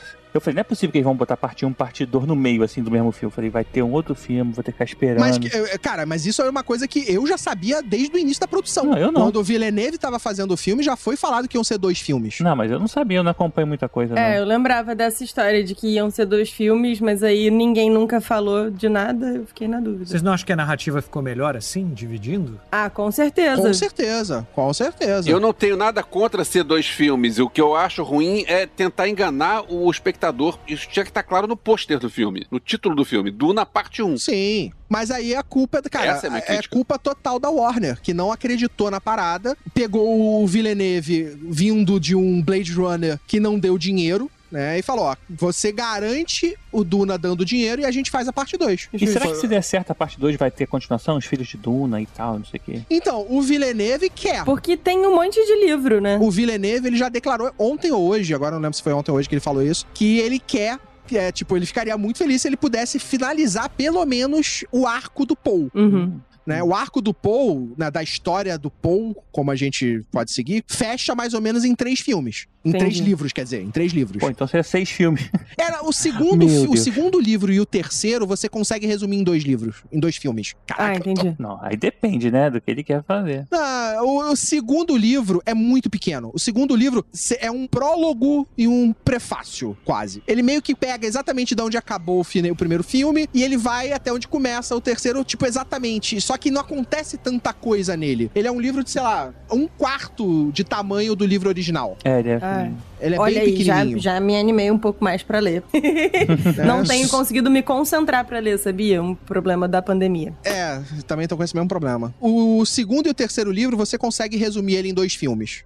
Relativamente fácil. Assim como você consegue resumir o primeiro livro em dois tomara filmes. então, né? Quanto mais, quanto mais coisa legal. Eu acho que eu gosto de. É, tem conteúdo. a série também já confirmada, né? A série, que Série? foi pra HBO Max. Das Bene Gesserit, não é? Isso. Mas é tipo prequel? Como é que é? Então, isso que ainda não se sabe, ainda não tá, não foi revelado em que momento Faz sentido ser prequel, né? faz sentido. É bem mais, faz bem mais sentido ser prequel, E só que vai não foi ser- revelado em que período. Vai ser tipo uma história totalmente nova. Alguém vai criar isso, né? Hum, aí que tá. Não Não necessariamente. Pode Porque uma um- coisa que a gente não falou é, são seis livros escritos pelo Herbert, Uhum. né? A gente tem aí o Duna, depois Messias de Duna, Filhos de Duna, Imperador Deus de Duna, Os Hereges de Duna e As Herdeiras de Duna. A gente tem esses seis livros que cobrem aí um período de quase 15 mil anos Hum, na história do universo. Depois disso, o Herbert faleceu e o filho dele, o Brian Herbert, pegou pra trabalhar essas histórias. Então ele tem uma sequência que finaliza a história que ficou meio em aberta no Herdeiras de Duna. Então ele te dá, entrega mais dois livros fechando essa história. Tem prequels que contam período logo antes do que acontece em Duna, a gente tem um prequel que conta a jihad bluteriana, histórias que acontecem entre o primeiro, o segundo e o terceiro livro. É um Silmarillion de Duna. É, tem muita coisa. Cara, o, o, o Brian Herbert tem, eu acho que, 19 livros adicionais pra Duna. Que isso, cara? Muita São um total de mais de 19 livros. Eu dei uma olhada, tem muito livro, sim. São cerca de 19 livros. Sabia que tinha tantos, não. Achei que ele tinha feito tipo um ou dois depois. Não, você tem 19, 19, cara. 19 Tá livros. na E teta ainda do tá papai, né? lançando. Ainda tem livro pra ser lançado. Eu não sei se tá. Ele pegou o filão e tá lançando. Se ele continua lançando e continua vendendo, é porque algum talento ele deve ter. É que Não, tem os esses nerds aí que fica comprando, né? Os livros são legais. eles não chegam perto do Duna original, eles não chegam perto dos livros do pai, mas eles são bons. E, e para quem curtiu e quem gostou desse universo, eles expandem isso de uma maneira bem maneira. Maneira bem maneira ficou foda. É, eles expandem isso de uma maneira bem legal. Tipo, você entra nesse universo, tipo, mais de cabeça ainda do que você já tava entrando. Então, detalhes que você O Ed Duna, né? é, detalhes que antes você só tinha é, pequenos informações que vinham dos livros do Herbert, você passa a ter detalhes maiores. Tipo o próprio Jihad Bluteriano, que é a guerra contra as máquinas, que é tipo 3 mil anos, 4 mil anos no passado, em relação a Duna. Uhum. É equivalente tipo o universo expandido de Star Wars, os, os livros do, do filho. Justo. E a série não se sabe ainda quando que ela vai se passar. Pode ser tipo um passado recente em relação ao primeiro filme. Então pode pegar até uma Jéssica mais nova, pode contar essa história ali inicial, porque existem detalhes ali da história dela que são interessantes, que a gente só vai descobrir no segundo filme, né, na parte 2 agora. Eles podem pegar o início da coisa das Bene Gesserit nascendo, que é pós-Jihad Bluteriano, né, que é quando elas começam a ganhar evidência e ter eh, ganhar poder. Ou pode pegar qualquer período disso, ou pegar também depois das histórias todas, tipo, depois das herteiras de Duna, pós a parada toda. Então, tipo, tem muito espaço aí pra onde ele possa fazer essa série. Vai ser na época que a voz era apenas um sussurro. Tipo isso. Mas eu acredito que, tipo, se for comercial, a parada vai acabar pegando talvez um período próximo ao primeiro livro, pra você ter até personagens reconhecíveis. né? Dentro da história. mesmo- usar uma, uma Mother mais nova aí, né? É, você pegar a Madre que treinou a Jéssica e agora é fodona na história sendo a professora, a Jéssica nova aprendendo, né? E você Uhum. usar esses elementos. Você pode ter, trazer um Duque Leto novo, né? Ter toda essa parada da- das tramas aí, políticas aí, ó, ó o delas. filão aí, Felipe. Aí. Olha aí.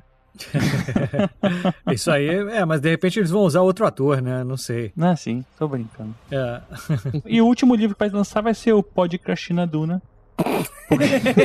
Demorou tanto tempo pra fazer, né? Que, tipo... É, eu ia fazer uma piada muito ruim, eu vou desistir dela. Tá muito Depois de tarde Pode isso. Cristina Duna, qualquer coisa tá liberado. Pode fazer, Não, porque por favor. eles, eles juntaram todos os livros do Frank Herbert e, em homenagem, lançaram um motel na Barra.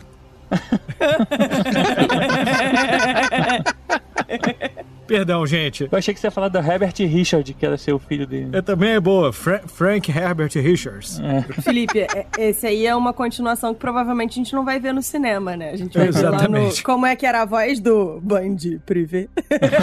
Areias escaldantes. Agora fala ali escaldante na voz do chefe Wigger lá do. Alô, aqui é da Delegacia de Polícia de Springfield. Ah, o quê?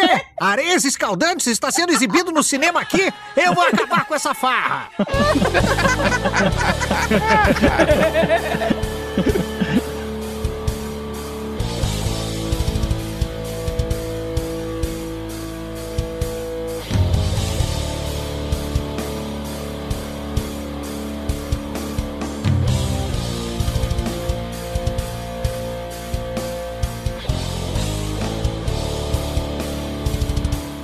Bem-vindos, senhoras e senhores, ao Podcastinadores. Mudou de nome? É recente. É o é que é tão, di- é tão difícil É, falar é que feito já. da grande. É, é porque mudou pro novo dono, né? A grande criatura de. Ah! Isso. Vai, eu vou conseguir. Bem-vindos, senhoras e senhores, ao Podcastinadores, um podcast sobre filmes e série de TV. É, série de TV, é isso mesmo. É da onde a série? É da série do cinema. É, podia ser. Pode ser de livro, tem várias. Série da internet agora. Tudo tem internet, é, tudo streaming. série. Tudo streaming. É que, é que antigamente é vez, a streaming, agora é, é antigamente é streaming, agora é streaming. Isso, pois é. Viu? A gente podia ter ficado sem essa.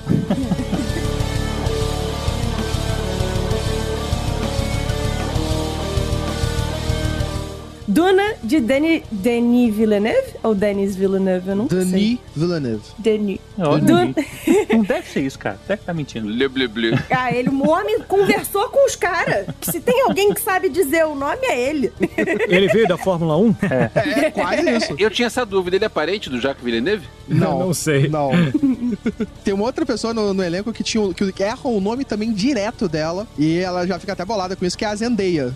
Que todo mundo fala Zendaya. Zendaya. É. Todo mundo fala Porque é Esse eu Zendaya. Zendaya, sei. né? Assim, É Zendaya. Eu, eu tenho um problema com o Timothy Chandelle. Sei pronunciar o. Chandelle.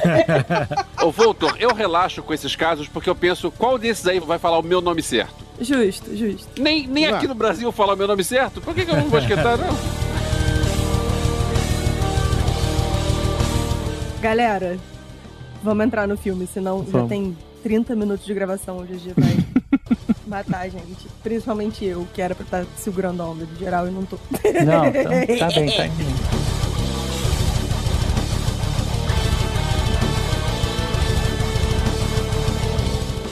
E o terceiro livro, ele é metade, talvez, do... do um pouco...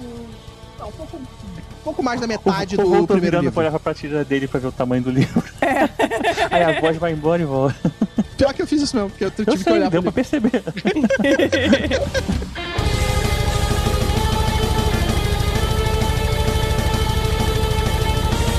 Skype tá gravando, então, Nádia. Eita. Nádia. Tibério. Elvis. Felipe. Oi. Peraí. E volta. Nádia. Eu. Eu já tinha dado palma. Tibério. Ah, também. Ah, Eu me perdi. Confusão. sei lá, vai que você batia a palma de novo, Rogério. Eu ia virar tipo uma ciranda de palma, né? É. Ah, não! Bugou. O